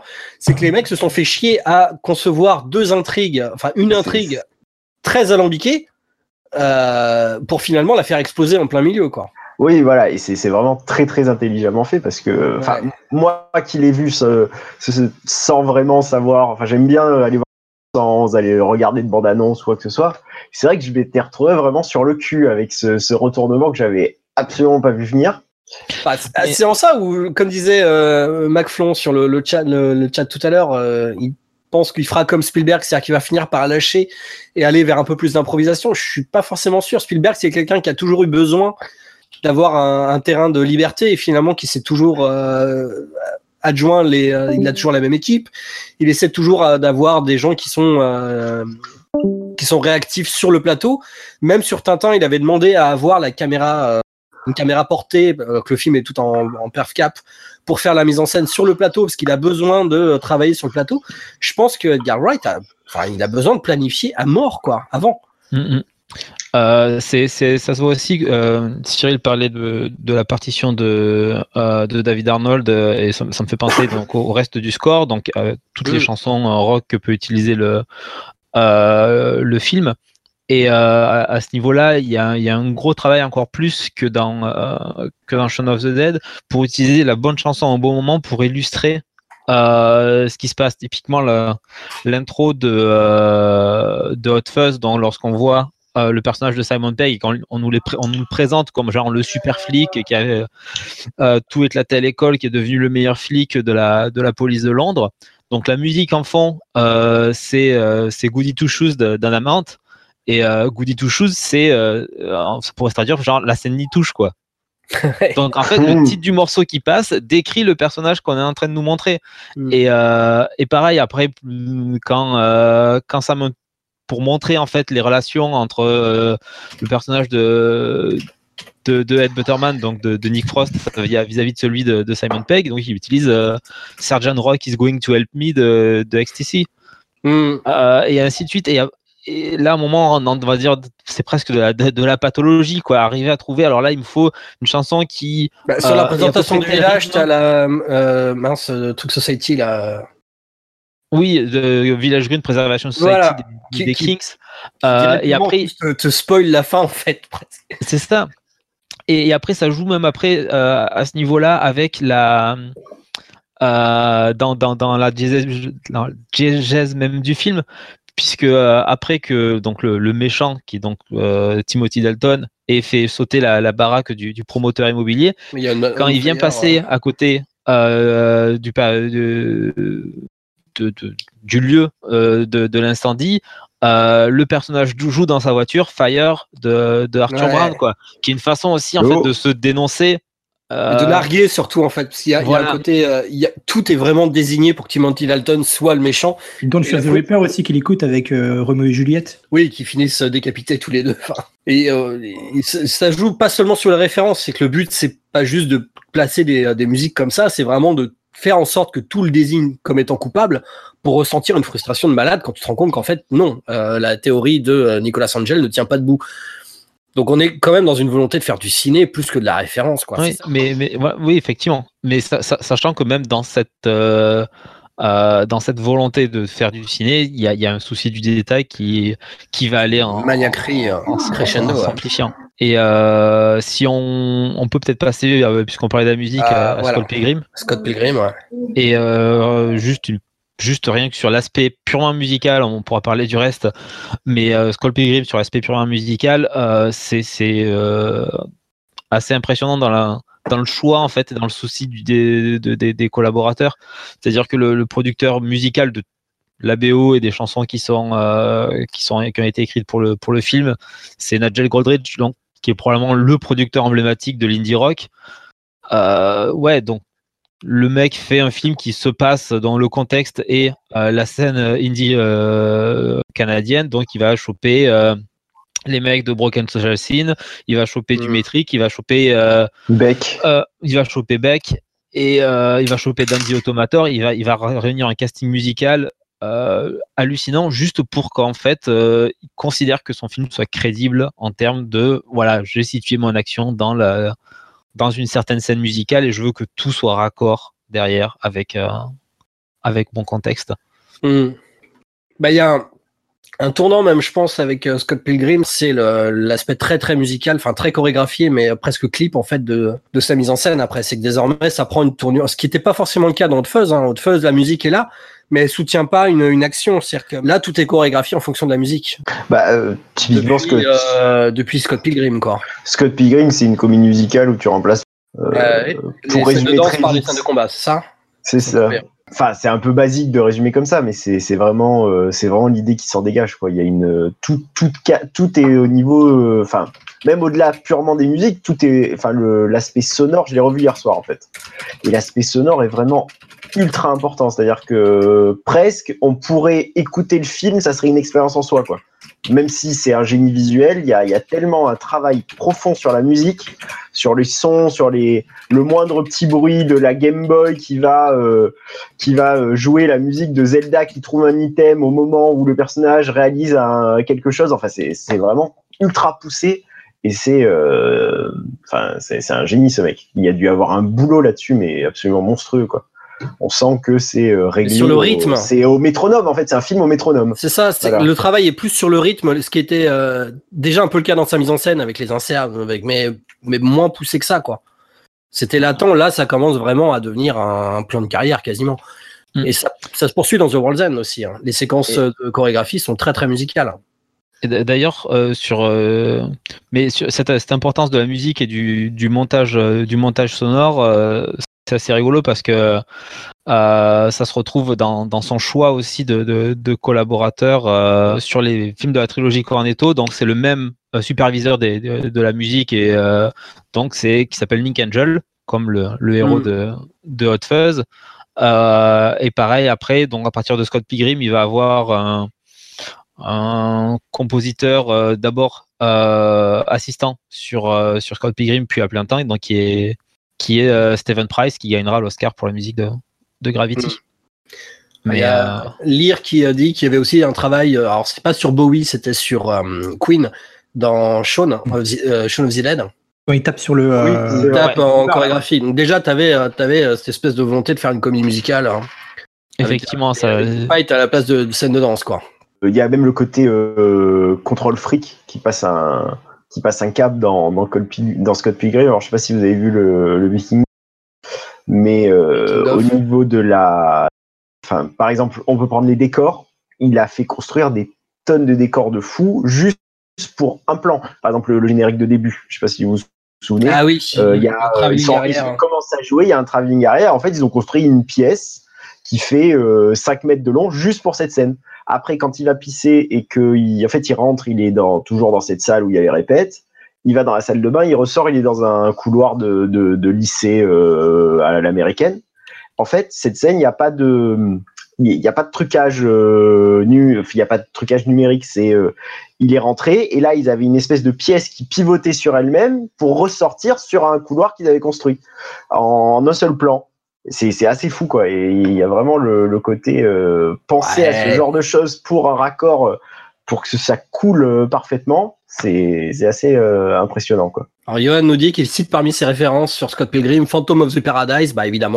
John Woo, Jackie Chan et le bras armé de Wong Yu parmi ses références. Oui. Bah, c'est pas très étonnant. Ça se sent, ça se sent. même s'il faut dire que sa mise en scène, ça reste quand même une barre de pipi, aurait dit euh, Jackie Goldberg. Car, euh, effectivement, euh, il y a ce- un des, euh, des critiques qui n'ont pas forcément compris ce que. Tiens, Voilà. bah, par exemple, vous pourrez digresser un peu sur la barre de pipi. Moi, je vois ça comme une référence aux, Sims. Profite, ça nous arrivera pas souvent de digresser sur des barres de pipi. On peut voir ça comme une référence aux Sims dans le côté où, euh, à ce moment-là, c'est encore, il est encore en train d'être avec la, la gamine là, la petite asiatique, et il laisse sa vie, sa vie un peu couler comme euh, un Sims fait n'importe quoi de sa vie si on le dirige pas un peu. Voilà. C'est, on peut voir un sens à la barre de pipi. Après, je, je, je pense que le, le travail qui a dû être intéressant, c'était justement pour savoir comment adapter les, les codes, euh, on va dire, à la fois du jeu vidéo et de la BD, et qui arrivait dans le film via l'intermédiaire d'une BD. Mais typiquement, le, euh, je trouve assez amusant, par exemple, que la question des pièces que, que Scott récolte après avoir battu chacun des, des ex, Mm. pour le coup, sont des vraies pièces. Il, on aurait très bien, je pense qu'à un moment, il a dû se poser la question est-ce qu'on fait des, des pièces Ça aussi, Euh, c'est dans la BD. Oui, mais est-ce qu'on fait des, des pièces en mode. euh, Non, les pièces sont dans la BD, mais c'est des vraies pièces. C'est-à-dire que c'est pas Oui, des pièces non, jeux vidéo à la Mario. Dès la, dès la BD, ce sont des vraies pièces. Il y a, il y a, Ah, c'est il de y a la la monnaie blague sur le fait qu'il peut pas se payer un ticket de bus avec. Et que ce sont typiquement des dollars canadiens, on les voit vraiment. Enfin, Ah, je veux dire, d'accord. il- ça, c'est quelque chose euh, qui vient de la BD. Mais est-ce qu'il fallait le transposer au cinéma? C'est vrai que c'est une vraie question, quoi. Voilà.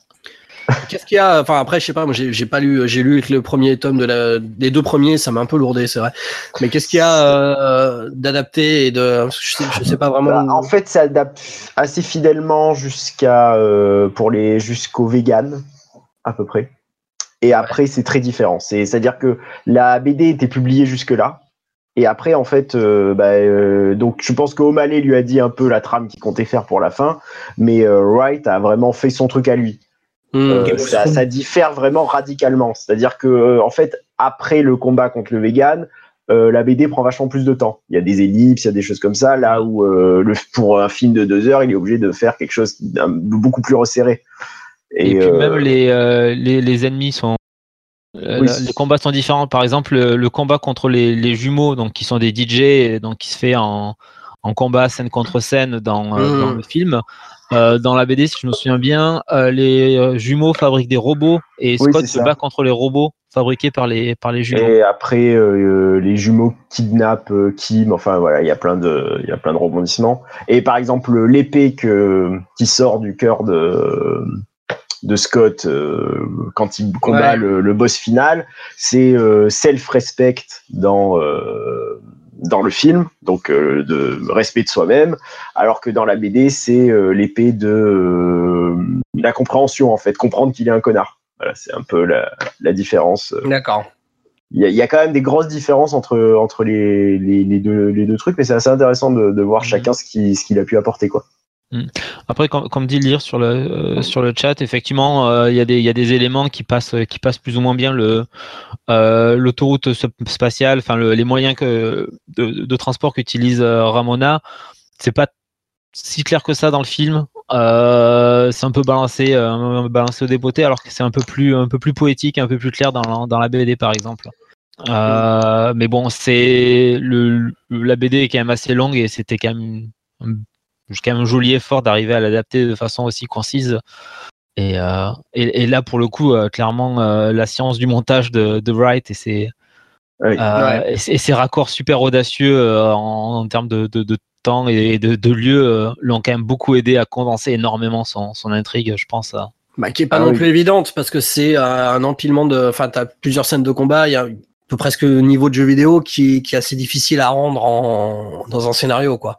Ouais, mais, euh, mais le, le fait, par exemple, euh, je crois que c'est après le, bah, après le, le combat contre le, contre le, le vegan où, euh, où les dialogues euh, se, se passent. En fait, il y a la transition, ils vont dans le bar où après il y aura le combat contre la, contre la lesbienne. C'est. euh, Enfin.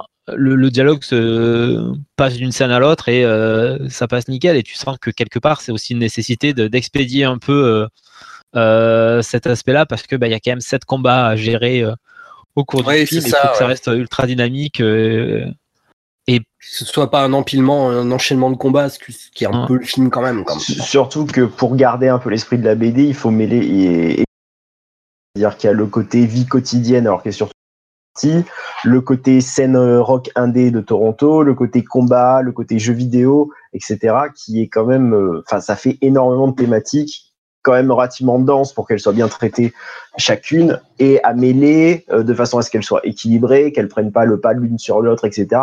Et malgré tout, malgré les petits défauts du film, je trouve qu'il arrive à faire ça avec vraiment, un- avec vraiment avec talent, quoi. Bah, il reste dans son élément parce que c'est toujours très composite ces films. C'est euh, Ouais, 15 bien 000, sûr. comme on le dit depuis le début, hein, c'est 15 000 univers qui viennent se, euh, se greffer les uns sur les autres.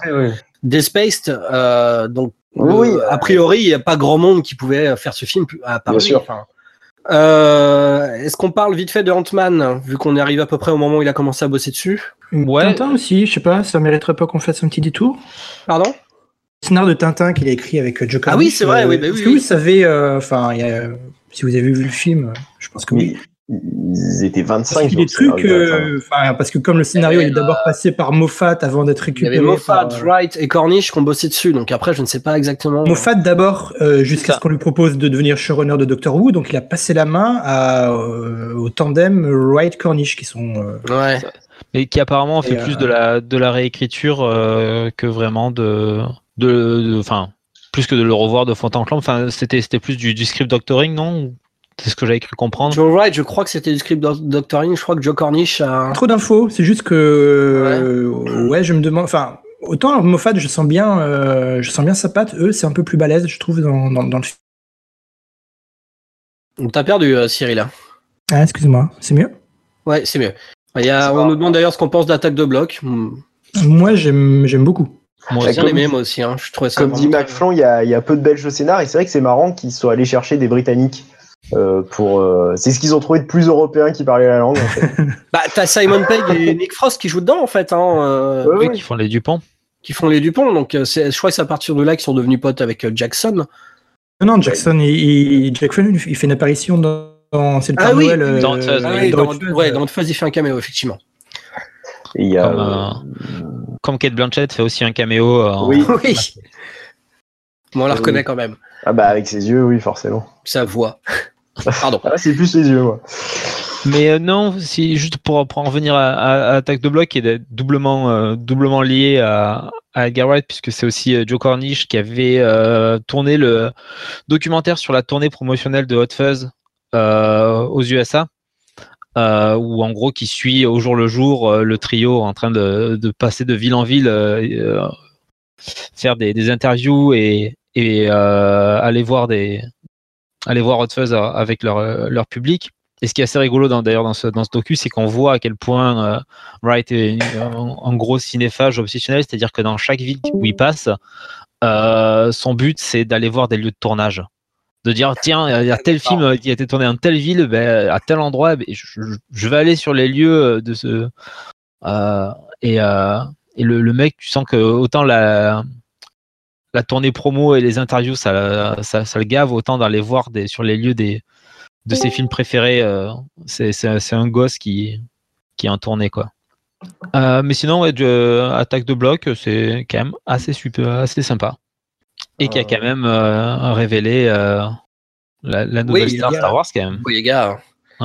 Du coup, c'est DJ Abrams qui a dû le choisir, vu qu'il est copain euh, avec, euh, avec la bande. euh, Avec, euh, oui, c'est pas, c'est pas improbable. J'imagine que ça, ça a dû se passer comme ça, en fait. À un moment, je Ouais. pensais que le copain de J. Abrams, c'était euh, c'était Peg uniquement. Et puis, euh, et puis euh, le jour de la sortie de- du Réveil de la Force, t'as euh, Edgar Wright a tweeté une image de lui, de J. Abrams. Le jour de la sortie, en fait, le mec, au lieu d'être pendu au téléphone pour voir combien ça allait rapporter, euh, il était parti en pèlerinage à Haddonfield, dans l'Illinois, sur le, les lieux de tournage du Halloween de Carpenter. J. Abrams et Edgar Wright, tous les deux à Haddonfield et tout, en train de se balader dans les rues, en essayant de retrouver la maison de, de Jamie Curtis. D'ailleurs, euh, c'est pas Gary qui avait une scène dans, euh, dans euh, Star Trek 2 si c'est lui. Il est Ouais, il, a, il, est, il, est, il est venu faire un je petit pas. passage sur le, sur, le, sur le plateau. Il a, il a tourné une, une petite scène euh, dans de Star Trek Into Darkness. Donc, ouais, ouais, ouais, non, ça, c'est, il y a quand même une espèce de, de, de communauté de, de geeks comme ça. Après, c'est assez rigolo que, que Ride soit en même temps un peu, un peu à la marge. Euh, même s'il est pote avec tous ces gens-là, euh, bah, au final, il s'est fait lourder quand même de d'Ant-Man et euh, c'est pas vers ces gens-là non plus qu'il est- s'est tourné quoi. Il a, on lui a pas filé le, des gros budgets qu'on a pu enfiler à J.J. Abrams, à Brad Bird. Oui, parce que mine de rien, après, après déjà même après Shaun of the Dead, n'importe quel produ- producteur aurait dû lui filer les, les clés d'un bloc. Enfin, je sais pas, ouais, peut-être que c'était pas encore tout à fait la mode. Ouais. Bon après, euh, je pense que c'est le genre de mec quand tu lui files les clés. euh, oui, que tu lui files toute la bagnole avec, la remorque et. bah, c'est ce qui s'est passé sur Ant-Man. Parce que je pense pas que ce soit le genre de. Vu ça, vu à quel point il est maniaque et son sens du détail, je pense pas que ce soit le genre de personne qui supporte qu'un producteur vienne lui dire Ah non, Coco, tu devrais plutôt euh, faire cette scène comme ça. Ah, ce qui s'est passé, euh, enfin, pour ce qu'on en sait après, mais ce qui s'est passé sur Ant-Man, c'est euh, ils avaient développé un scénario, donc il avait, il avait quand même développé pas mal de choses, y compris certaines scènes, et ça se ressent d'ailleurs dans le film. Euh, je sais plus qui, mais sont, sont venus les voir en disant on va devoir euh, réécrire pas mal de trucs pour réintroduire euh, un petit peu de Marvel là-dedans, quoi. Et je crois qu'il avait dit bon, bah on attend. Il devait être déjà pas joasse, mais il a dit on attend de voir. Et quand il a vu la nouvelle version du script, il a dit c'est bon, je, je me barre. Mm. Je crois que c'est la version vaguement officielle pour les deux, les deux, les deux Les deux parties. Mhm. Sachant qu'il y a eu déjà, en plus, quand on parle encore de communauté euh, geek, il y avait eu, euh, comment il s'appelle euh, Joss Whedon, qui, euh, qui n'avait rien, rien dit euh, en public, mais qui s'était affiché sur Twitter avec une- un cornetto à la main, alors qu'il était en train de tourner, euh, où il avait déjà tourné Avengers 2 et le, le film devait sortir. Mm. Et s'est fait lourder d'Avengers 2, de, enfin, de la saga, pas longtemps après. Ah, il- euh, pour Whedon, c'était à la fois euh, lourdé et parti sans, euh, sans trop de remords parce, qu'il parce que le, Je pense qu'il a eu les mêmes problèmes que Wright sur Ant-Man sur Avengers 2, quoi. Mais c'est vrai que, que sur, sur euh, moi je, je me souviens, je, suivais- je suivais pas mal son blog à l'époque de la de la préparation, en fait, de, la pré-prod, et c'était assez rigolo de voir, même s'il diffusait très peu de choses, à quel comment il préparait ses trucs. Je me souviens qu'il avait euh, à un moment euh, mis sur son blog une photo où tu voyais en fait euh, plusieurs figurines de plusieurs tailles sur son bureau.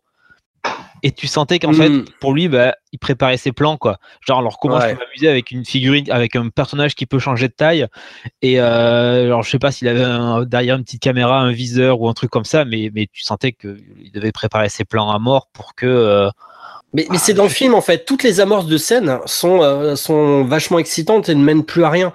Euh, je crois que tu as une séquence dans un sac avec un iPod euh, où tu te dis un mec comme Wright, Wright, voilà ce qui est- l'idée vient probablement de lui, qu'est-ce qu'il en aurait fait?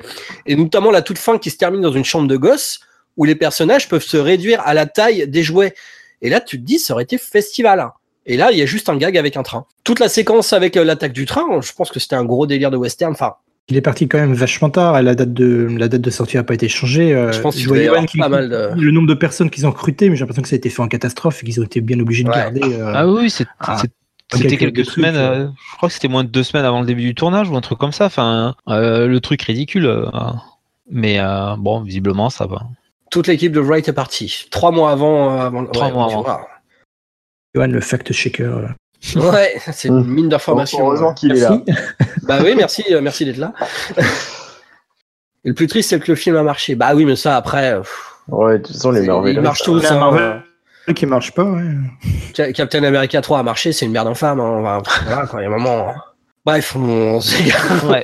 Une fois de plus. Voilà. Bah, on... Ant- Ant-Man, il le traîne depuis 2006. C'est la première fois. C'est lui qui est venu. C'est c'est l'époque où il allait oui, voir euh, Marvel. À l'époque, ils étaient en train de se constituer en tant que studio. Vu que leur premier film, c'est Iron Man. Donc, euh, Ouais, donc en fait, euh, c'était. euh, donc il est parti. euh, je crois qu'à ce moment-là, ouais, il devait finir, il devait finir, de finir euh, Hot Fuzz. Ouais. Comme Oui. ça a traîné, il est parti sur, euh, sur Pilgrim, puis The World's End. euh, mais normalement, c'était 2015. C'était deux ans après la sortie de Ant-Man. Contacté pour Ant-Man à la sortie d'Hot Fuzz, bah ouais. Mm, mm. Ce qui est pas étonnant vu, euh, vu ce que le mec peut faire avec peu de moyens euh, sur Hot Fuzz, quoi. Et franchement, si un Compliqué. jour Marvel et Disney ouvrent leurs archives dans, je sais pas, 10 ans, ça va être une mine d'or, ce truc. Genre, voilà ce qui s'est passé vraiment sur Star Wars, sur Rogue One, sur tous les Marvel. Là, là c'est limite euh, le, le Marvel Cinematic Universe aurait juste sa raison d'être pour ça, en fait. Savoir toutes les merdes qui se sont passées en coulisses. Tous les couteaux dans le dos. Ah, et donc, The on World's End, arrive à donc. The World's End, qui est son dernier film en date jusqu'en jusqu'en août. Oui. Septembre en France. Ouais, bah, Oh. qui, qui ré- résume pas mal et dans lequel on retrouve euh, pas- à peu près tous les aspects de son, son cinéma, euh, le même soin euh, maniaque accordé à quasiment tous les aspects. Enfin, euh, typiquement pour revenir encore sur la musique, euh, donc le, le, la soirée originale euh, euh, que euh, les protagonistes euh, commémorent se passe en 1991, donc forcément la quasi-totalité des musiques utilisées dans le film date de 1991 parce que parce qu'on pouvait pas faire autrement. Euh, toutes les titres de chansons, toutes les musiques sont casées euh, au moment précis où elles ont un sens. Euh, donc euh, que ce soit le euh, What You Do to Me quand euh, le personnage de Steven Pr- Prince euh, regarde le personnage de joué par Paddy Considine, regarde le, personnage de Rosamund Pike, le côté très amoureux, la chanson Old Vada is Back, qui colle parfaitement au côté vieux alcoolo sur le retour de, de Simon Pegg, jusque dans un souci. Alors, je sais, quelque part, c'est la chanson qui aurait presque dû être écrite pour le film, tellement elle colle bien, puisque euh, la chanson, c'est que euh, euh, les yeux de, Old Red Eye, donc le mec, le, vieux alcoolo qui a les yeux injectés de sang et qui peut, qui peut plus s'arrêter de boire et qui, va, qui risque d'en crever, et donc la chanson qui dit que ses, yeux ne seront jamais bleus, qui fait le raccord avec le thème rouge-bleu euh, humain robot euh, du film. Enfin, c'est même pas seulement au niveau des paroles et au niveau du sens, c'est même musicalement que ça colle aux scènes. tu vois la, chanson de, Zappa, là, euh, Whiskey Bar, je sais pas si des Doors. Des Doors. Ouais, bref. au niveau de l'ambiance, elle colle parfaitement, quoi. T'as les mecs qui sont obligés de se bourrer la gueule pour. De faire semblant d'être. De, faire semblant, ouais. Ils font pas semblant. Hein. À, ce moment-là, si. si, si. Si, si à ce moment-là ils sont pas encore complètement torchés, il faut encore, il faut encore semblant. Ah non, mais ils font, semblant de continuer leur, euh, leur, euh, leur, tournée des bars en fait, donc euh, forcément des très ouais, non, non, mais... pour, pour ne pas éveiller la suspicion des des endroits blancs. des blancs. Et là pour le coup c'est peut-être le celui qui va le plus le plus loin sur les personnages aussi comme film. Le personnage de la, relation entre les personnages, elle est, elle est assez déchirante à un moment, mm. qu'on retrouve pas forcément dans les dans les précédents. Bah, comme on le disait tout à l'heure, on le retrouve un peu à la fin de, de Sean, mais euh, on, a un peu cet aspect-là dans la relation entre, entre Danny Butterman et son père, ou, euh, ou même un peu quand, quand dans, dans Hot Fuzz, quand Danny Butterman dit à, dit Nick Angel, mais tu, tu débranches jamais, quoi, euh, vis un mm. peu, mais, mais effectivement, ça va pas dans, ça va pas jusqu'à jusqu'à ce niveau-là. Bah, ça vient aussi de, de, comment dire, de l'âge des protagonistes. Parce que quand on voit Frost et Sean Payne faire les cons mm. dans Shaun of the Dead et faire les cons dans et euh, King faire le con dans, dans The World's End, ça n'a pas la même euh, le même impact. C'est-à-dire qu'il y en a un, il doit avoir la petite trentaine, euh, fin vingtaine, petite trentaine, alors que l'autre, voilà, il commence déjà à avoir à, à, avoir du kilomètre au, compteur. Du coup, mm. c'est pas les mêmes conséquences. C'est pas voilà, c'est comme quand il dit voilà, moi je suis libre. et à ce moment-là, il aurait dit ça dix ans plus tôt, ça aurait pu marcher je suis libre et vous êtes enfermé dans votre petite vie, à ce moment-là. ça aurait pu marcher au premier degré, en fait. Là, tu sens qu'il y a un problème, en fait. C'est ça. Mm-hmm. Euh, après, pour, pour peut-être pour la première fois de, de, l'émission, euh, apporter un, petit bémol. Euh, j'avoue que personnellement, il y a des petits moments du film, notamment au début, où, où tu sens que il y a, bah, notamment les acteurs atteignent leur limite. J'ai jamais trouvé, par exemple, à, euh, la scène avec, euh, avec le personnage de Nick Frost dans, son bureau, j'ai toujours eu du mal à, à croire au personnage euh, quelque bah, part. Il n'est pas super crédible en rangé en fait. Ouais. Mais parce que peut-être on l'a trop vu en, militaire, militaire facho dans Space. je pense que c'est pas seulement ça. C'est aussi dans le jeu la façon. Enfin, tu sens qu'il n'arrive pas à poser sa voix et à poser une voix autoritaire. Comme la petite voix aiguë là, ça marche pas toujours. Voilà. Par contre, quand tu commences à péter un plomb et quand tu le vois boire sa bière, ça devient assez libérateur. Ouais, Parce que du coup, là, l'acteur rentre vraiment dans son, dans son rôle. Après, je trouve le, casting euh, sont quand même globalement tous impeccables. Euh, je sais pas si ça vient vraiment de leur, de leur talent ou de la direction d'acteur, mais euh, puis avec une vraie alchimie entre eux. Enfin, il y a encore une fois, il y a beaucoup de beaucoup de beaucoup de passages, je pense, pas autobiographiques, mais après, en termes d'autobiographie, ça va être assez rigolo parce que autant euh, sur euh, Space et, et of the Dead, effectivement, leur vécu était celui de, euh, de jeunes Anglais pas connus qui, sortent et qui, s'amusent, etc.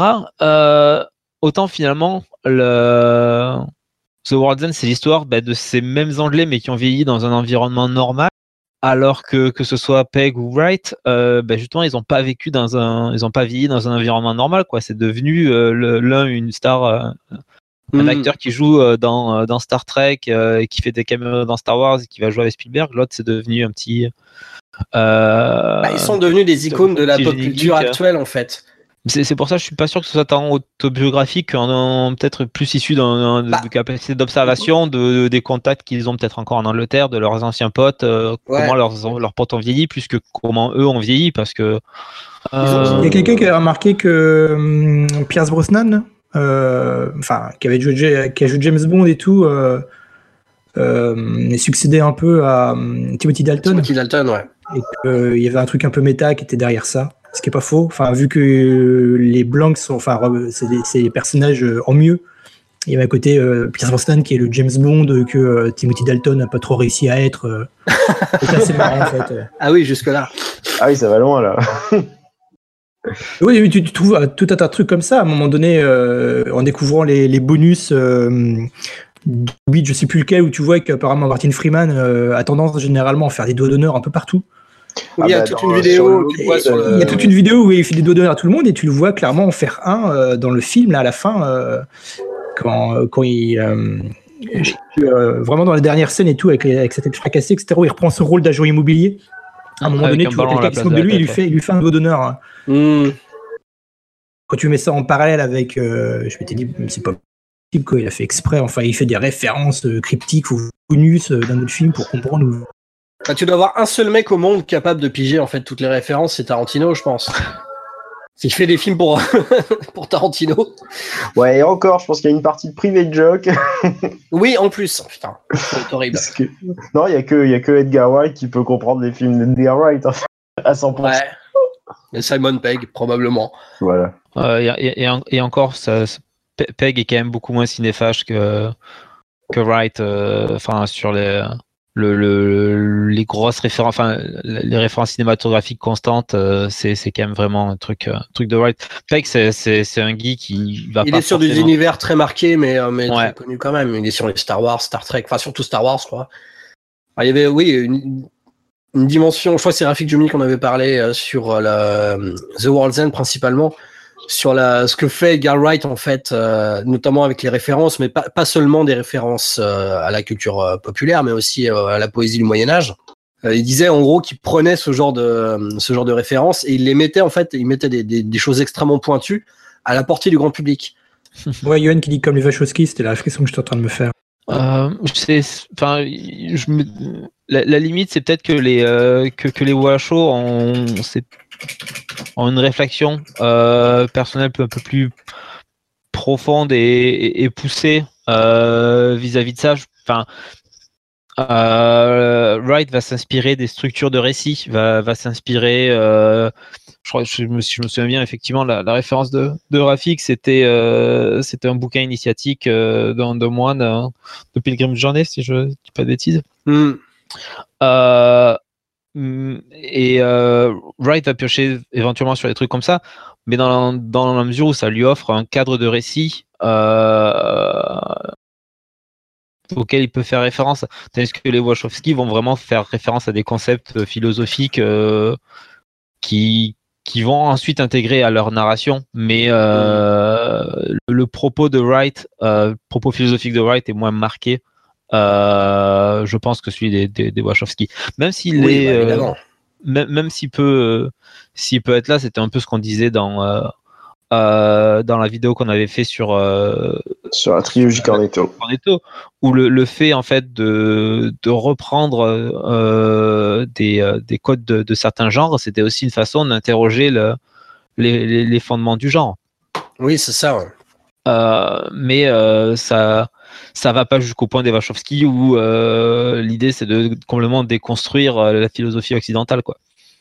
En- Ouais, bah, voilà, après on est sur une question d'échelle, mais la- Voilà. la, démarche Oui, reste quand même la même. Parce que tu- ça, ça, ça serait un truc euh, justement assez intéressant. je- J'ai pas vu passer d'interview où, où il évoquait ça, euh, le rapport de d'Edgar White à, à la critique, pas par rapport à la critique de ses films, mais euh, par exemple quand il regarde des films, est-ce qu'après il va aller lire des analyses euh, plus ou moins universitaires, Bah. plus ou moins journalistiques sur les Mm. et, et voilà comment il Bah, nourrit par aussi à son euh, blog euh, qui n'est plus trop mis à jour, mais il, il remettait souvent On t'a perdu, Lucas. VOD.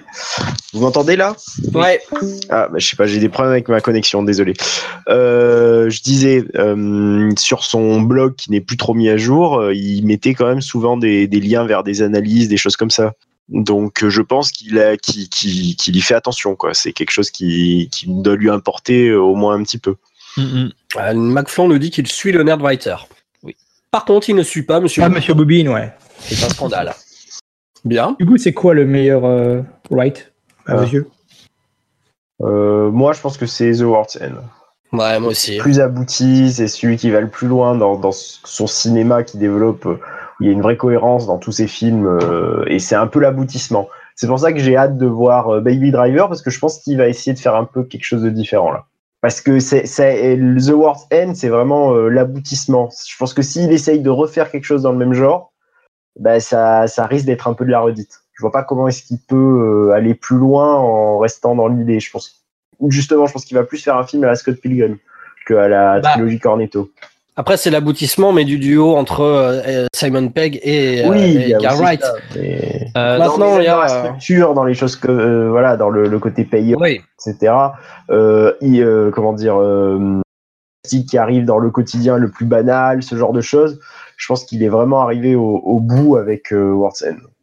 Après Ouais. d'ailleurs, euh, il y, a- y a- y a un truc qui va faire plaisir, euh, plaisir à McFlon, c'est que je lisais une interview euh, de Wright sur euh, Baby Driver où il disait que euh, fallait pas non plus s'attendre vraiment à une comédie. Il y aura des petits bouts d'humour. Apparemment, par, par contre, bah, ce qu'on aperçoit de l'histoire entre euh, Baby et, et la serveuse euh, incarnée par Lily James, euh, c'est ça, c'est c'est vraiment l'histoire sérieuse et euh, c'est un, un peu mélodramatique euh, du film, quoi. Donc ça, faut pas. D'accord. Voilà. Apparemment, faut être pas s'attendre à la, à la comédie. Du Enfin, coup, après, on dit que ça la- peut être la- intéressant, mais le, le film, enfin, la, la bande-annonce, enfin, il y a des plans de malades dedans déjà, donc je pense rien que les séquences de poursuite. voilà quoi. Puis elle a l'air de, de donner la, la notation un peu euh, sur la synchronisation entre la musique, euh, l'image et le son et tout. euh, tu la vois, enfin dans la bande annonce internationale, tu le sens. Oui, c'était pas le cas sur la première bande-annonce. Et la bande-annonce internationale met vraiment l'accent là-dessus. Donc, du le- coup, tout à l'heure, on parlait de, de la scène euh, avec Queen là dans the Dead où il tape euh, Ouais. le barman euh, au son, enfin en synchronisation parfaite avec la musique de de Queen. A priori, ça va être ça sur sur deux heures quoi. Enfin, Oui, c'est c'est des, des, des reviews de, du film à by Southwest. euh, Je crois qu'il y en avait une qui ouais, je les ai pas lus pour le coup. Donc ils sont, euh, les mecs sont enthousiastes et tout. euh. Euh, globalement, globalement, ouais. Euh, apparemment, il y a des gens qui ont trouvé qu'il y avait des soucis d'écriture par moment. Euh, après, bon, ben, ça, ils voulaient pas. Enfin, ça rentrait pas trop dans les détails parce que, pareil, c'est des critiques euh, faites en festival, donc euh, les mecs Ouais. qui sont là-bas, ils doivent aussi poindre de la critique. euh, Au kilomètre, euh, ouais, au pied devant. Ouais. ouais, il faut être le premier à rendre son texte. euh. Voilà. Euh, mais quand même, en termes de mise en scène et d'utilisation de la musique, ouais, euh, et tu avais justement une review qui, qui citait exactement la scène avec, avec Queen en disant bon, ben, c'est, c'est ça, euh, mais avec des bagnoles et pendant, pendant deux heures, et c'est, c'est, tout, est, tout est super cadré, super réglé euh, au millimètre. Quoi. Ouais. Une théorie de lire qui dit il a fait euh, Baby Driver juste pour faire mieux que Fury Road. On peut pas faire mieux que Fury Road, Non, mais bon. possible. Non, mais après, Baby Driver, c'est, un, c'est un- projet qu'il a depuis les années 90 aussi. euh, euh, donc, euh, l'idée, bah, depuis la sortie de la chanson de John, John Spencer Blues Explosion, dont le titre m'échappe, Wright, en l'écoutant, s'était dit ça, ça serait une pure musique de, de, de course-poursuite en bagnole. Et à partir de là, il a commencé à avoir en tête cette espèce de, de projet où toutes les, euh, les courses-poursuites seraient millimétrées sur euh, une chanson bien précise. Et c'est une euh, référence à Hudson Hawk. je veux pas te le dire. Chef-d'œuvre. Attention, on dit pas du mal de Hudson Hawk, hein. Ouais, faites gaffe. hein. Jamais de la vie. Mais ouais, donc euh, faudra voir et surtout après faudra, faudra voir pour la suite en espérant que le, le film marche et lui ouvre un peu plus de, de portes. Il avait marché comment d'ailleurs, euh, The World's End? Bon, il a pas vraiment bien marché. Hein. Ouais. Il a été, il a été pas mal bas. Enfin, après c'est pareil, c'est production anglaise, donc euh, en termes de distribution, c'est toujours un peu plus aléatoire. Bon, Scott Pilgrim, on sait qu'il avait été balancé pour euh, par le par le studio n'importe comment parce qu'il savait pas comment le vendre. Euh, là, Baby Driver, ça a l'avantage que de, la, de la musique et des bagnoles avec, avec des courses poursuites cool, déjà un peu plus facile à vendre. Ouais. Voilà, bon. Je sais pas dans quelle mesure la, la comparaison avec Fast and Furious jouera en faveur ou en défaveur du truc. Oh, putain, oui. Est-ce qu'il y a la famille? J'y ai pas du tout pensé. Est-ce que oui, la famille, ouais. Donc on fera un podcast sur euh, Fast and Furious après, c'est ça? Non, mais après, c'est vrai qu'il a- il avait un autre projet euh, en semi euh, projet avec DreamWorks, je crois, de euh, film à mo- moitié animation, moitié prise de vue réelle avec peut-être de la percap, euh, truc basé sur des, je crois que ça s'appelait Shadows ou un truc comme ça. euh, j'ai pas on pensé confirme, ouais. Euh, qui, a, qui, a- qui sur le papier et va dire euh, sur la note d'intention avait l'air super euh, graphique et super emballant quoi. Hmm. Genre le, le, euh, le truc qui te fait pas penser un peu à un long métrage, métrage Samurai Jack en prise de vue réelle et animation. euh, Ah, c'est bon, ça y est, tu m'as, euh, tu m'as eu à Samurai Jack. Voilà. Mais après toujours pareil, c'est en préparation à savoir est-ce que ça va vraiment se concrétiser. euh, mais bon, c'est toujours toujours compliqué ce genre de, de Ah, ça va projet sur le sur le de- sur le long cours et ça peut ça peut totalement s'effondrer comme dit comme dit Johan, ça peut ça va dépendre du succès de Baby Driver clairement. Euh, j'ai pas le budget par contre de Baby Driver, mais je pense que ça va être à peu près dans la même euh, Ça va être un 20, peu plus, 20 euh, millions, ouais, 25. Bon, un peu plus, plus que ça, je pense déjà c'est produit par un studio euh, Ouais. américain, c'est plus une production anglaise, donc euh, C'est son premier film hors Commonwealth. Il a fait du mal peut-être de se barrer de, de Ant-Man, non Bah, je ah, sais pas, il qu'il c'est a mal vu, de, de avec. claquer, de claquer la porte trois semaines avant le. Il a enchaîné Ah. directement avec. Est-ce qu'il a vraiment eu un trou en fait en termes de tournage? Parce qu'il a, il a toujours été sur un. Baby Driver avait été annoncé assez, assez rapidement, euh, si, mes souvenirs s'en vont. C'était Mais très après, rapidement. hein. Mais après, effectivement, euh, c'est plus une, histoire de, de contexte. Ça, ça, ça, ça, ça sans doute pas lui a fait, ça, pardon, ne lui a pas fait de, la bonne publicité de, de claquer la porte d'Ant-Man. Euh, cela dit, je pense qu'il a aussi, des- il avait déjà sa réputation auprès des studios, euh, même, à- même avant ça, de d'être un peu le, le contrôle fric qui fait, qui fait Ouais. des trucs dont on sait pas trop quoi faire après. Quoi. Le Scott Pilgrim, ça avait pas. euh, ça Après, avait encore une fois, il, il fait pas des films à 200 millions de patates, quoi. Donc euh, bon, on Ouais, reste Pilgrim, sur, euh, euh, Pilgrim, moi, c'était produit par Universal et le, le patron euh, avait carrément communiqué en disant euh, Je sais même pas pourquoi on a fait ce truc-là, mais c'était pas si nul en fait. euh, c'est toujours moins nul que euh, Babe 2 qu'on avait fait il y a quelques années. euh. le connaisseur. ouais, ouais. ouais bah, bah, c'est le fameux mec qui a annulé euh, les montagnes hallucinées. ouais, bah, coup, non, notre le truc, euh, retrouver, c'est les, fa- les Fast and Furious, ça on sait faire, ça c'est bien, on va continuer à faire ça plutôt. ok. Un grand monsieur. McFly demande si c'est un réalisateur de blockbuster. Non, je n'ai pas l'impression. Bah. Bah, alors, remarque. Est-ce que c'est pas des. bah, au niveau Bah des non, budgets, pas des c'est pas des blockbusters. non Non, mais est-ce que, est-ce que potentiellement oui dire, si c'est pour arriver et faire le faiseur, euh, je pense pas. Je pense que c'est le genre de type qui a pas envie de faire ça aussi. Ah, Il fait pas que le faiseur, hein, Kenneth Branagh. Il met aussi du décadrage moche partout. Hein.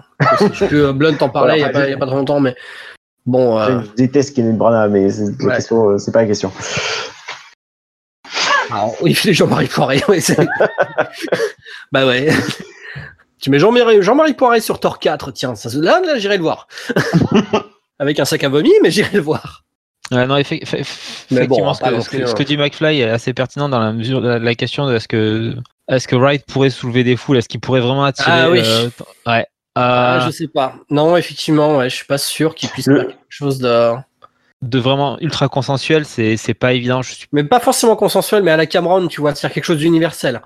Et puis, est-ce que en dehors, euh, voilà, des nerds, c'est un nom si connu que ça, euh, Edgar Wright? Enfin, je veux dire, dans le grand Bah, public, personne, Ah bah, pas grand Blunt monde sait dit- qui sait, quoi. Blunt te dit si le studio c'est le vendre, ça peut marcher. Je suis pas sûr du tout, par exemple. Et bah, Yon non plus. C'est que euh, ah, c'est un peu à la, ce que, à la manière d'un Guillermo del Toro, je pense. Euh, del Toro, euh, je pense à Pacific Rim principalement. Pacific Rim, ça commence, t'as euh, marqué euh, la définition de Jagger et de Kaiju, et boum, première séquence, tu vois un monstre qui détruit le pont là où un James Cameron, par exemple, sur Avatar, il met quand même 20 minutes à faire rentrer tout le monde. C'est-à-dire que euh, il y, a, des portes d'entrée pour tout le monde. Là où dans, dans Pacific Rim, il n'y en a pas. T'as une porte d'entrée, c'est le Kaiju Ega. Dans tous les films d'Edgar Wright, c'est pareil. Si t'as pas forcément un peu de familiarité avec le film de zombies, bah tu vas pas forcément rentrer. euh, sans compter que je vois mal euh, Wright renoncer à certaines de ses, tics de réalisation et de euh, qui font que euh, bah, sa, mise en scène quand même peut quand même ne pas plaire à tout le monde au, final. Enfin, je vois, vois pas un seul des, films de Wright où, euh, où à un moment tu te dis, bon, bah, comme par exemple euh, de- devant Avatar où tu, tu te poses et, euh, et tu sais que tu suis l'histoire et euh, la mise en scène elle est parfaite mais elle te saute pas à la gueule quoi. Bah, Enfin, disons qu'il y a, dans- que Cameron te, te prépare, c'est-à-dire qu'il va, lui, son but, c'est de t'amener à un point. Donc, il va faire en sorte que tout le monde arrive à ce point pour derrière, après, retourner tout- toute son audience. Mais son but, c'est vraiment de d'amener tous les spectateurs possibles, imaginables, à un point. Là où Edgar Wright part d'un point précis, en fait. Et Mhm. euh, les spectateurs, bah, soit tu te greffes au truc, soit tu pars un peu. euh, Encore une fois, à, la Pacific Rim, je pense. Au, au final, on, on- les a, on les a vachement rapprochés, mais est-ce que le, ce que le mieux que pourrait espérer Wright, justement, serait pas plutôt une carrière à la Tarantino, quoi? En semi-indépendant, semi-grand public, tu vois, cette espèce d'entre-deux? Euh, je- Oui, oui, je pense. Bah, c'est un peu ce qu'il fait quand même déjà. hein. Ça, coup, ouais, Wright, il a- il a il- pas l'impact ou la street de, de Tarantino, quoi. Enfin, Bah Non, oui, mais, mais- il est- c'est parce que White est jamais allé à Cannes en fait. Tarantino, bon, mais il passe régulièrement. Par, je, moi, je, le- je, je, je vois en, en Angleterre dans Sight and Sound, qui est un peu leur équivalent euh, entre Télérama et les Rock, un peu peut-être un, peu- un Ouais. un peu plus orienté euh, technique et, euh, et cinéma de, de patrimoine, quoi. Mais euh, bah, tu as régulièrement des coups et des grosses interviews de Tarantino où il a une street cred artistique et, euh, et, et populaire à la fois. Tarantino, euh, Wright, pour le moment, il, est- il a son, sa niche avec les, les nerds, mais euh, Bah, Tarantino, succès il a eu la chance d'avoir Cannes. hein. Pardon, Je hein. pense. Tarantino, Ouais. il a eu la chance de se faire les deux festivals de Cannes d'affilée où, euh, Oui. Oui, et, en même temps de- de- d'avoir un euh, méga succès avec, euh, avec Pulp Fiction. Pulp Fiction, oui, bien sûr. Mais ça va, enfin, c'est un peu, voilà, il est tombé vraiment au bon moment, quoi. C'est, Mm. je pense que Tarantino, sans cette euh, entre guillemets strict Craig qu'il a eu dès le départ, sa carrière aurait vraiment pas été la même. Je pense que le, voilà, Clint Eastwood qui lui remet la Palme d'Or, c'est, c'est vraiment ça qui a, qui a fait, euh, qui a fait le Tarantino tel qu'on le connaît aujourd'hui, quoi. Après, est-ce que Guy Wright peut avoir une carrière à la Tarantino? Je sais pas. Je pense qu'il est trop nerd pour le coup. euh. Ouais. euh, Tarantino, les cinéphiles, lui, il est nerd, quoi. Il parle de jeux vidéo, il parle de trucs. Tarantino, il parle de, de cinéma, tu vois. Il a réussi à anoblir ça- un matériau. euh. ça, ça va peut-être changer justement avec Baby Driver. Où, où l'aspect ultra moderne des, des références a l'air moins présent et donc euh, rendra peut-être le truc, le truc plus accessible. Ce que je veux dire, c'est que Tarantino, il sait pas de faire de l'entertainment forcément avec, avec les films, en fait. Là où euh, la- les, les, les euh, essaient d'être directement fun. Hmm. Bon, bah, c'était une longue conclusion, hein, du coup, Oui, pour deux je heures. pense euh, effectivement pour ça s'arrêter là. Ouais, on va pouvoir s'arrêter là. Merci de nous avoir écoutés. hein, Bah encore ouais. une fois. Ouais, euh, bonne soirée à tout le monde. J'espère que ça vous a intéressé. on n'a pas pas dit de trop de conneries. bêtises. Et Johan pour nous reprendre de toute façon. Voilà. ah bah écoute, mer- euh, merci Johan. Bien. Ah ben, euh, je coupe l'enregistrement. Bonne soirée tout le monde. Salut. Ouais.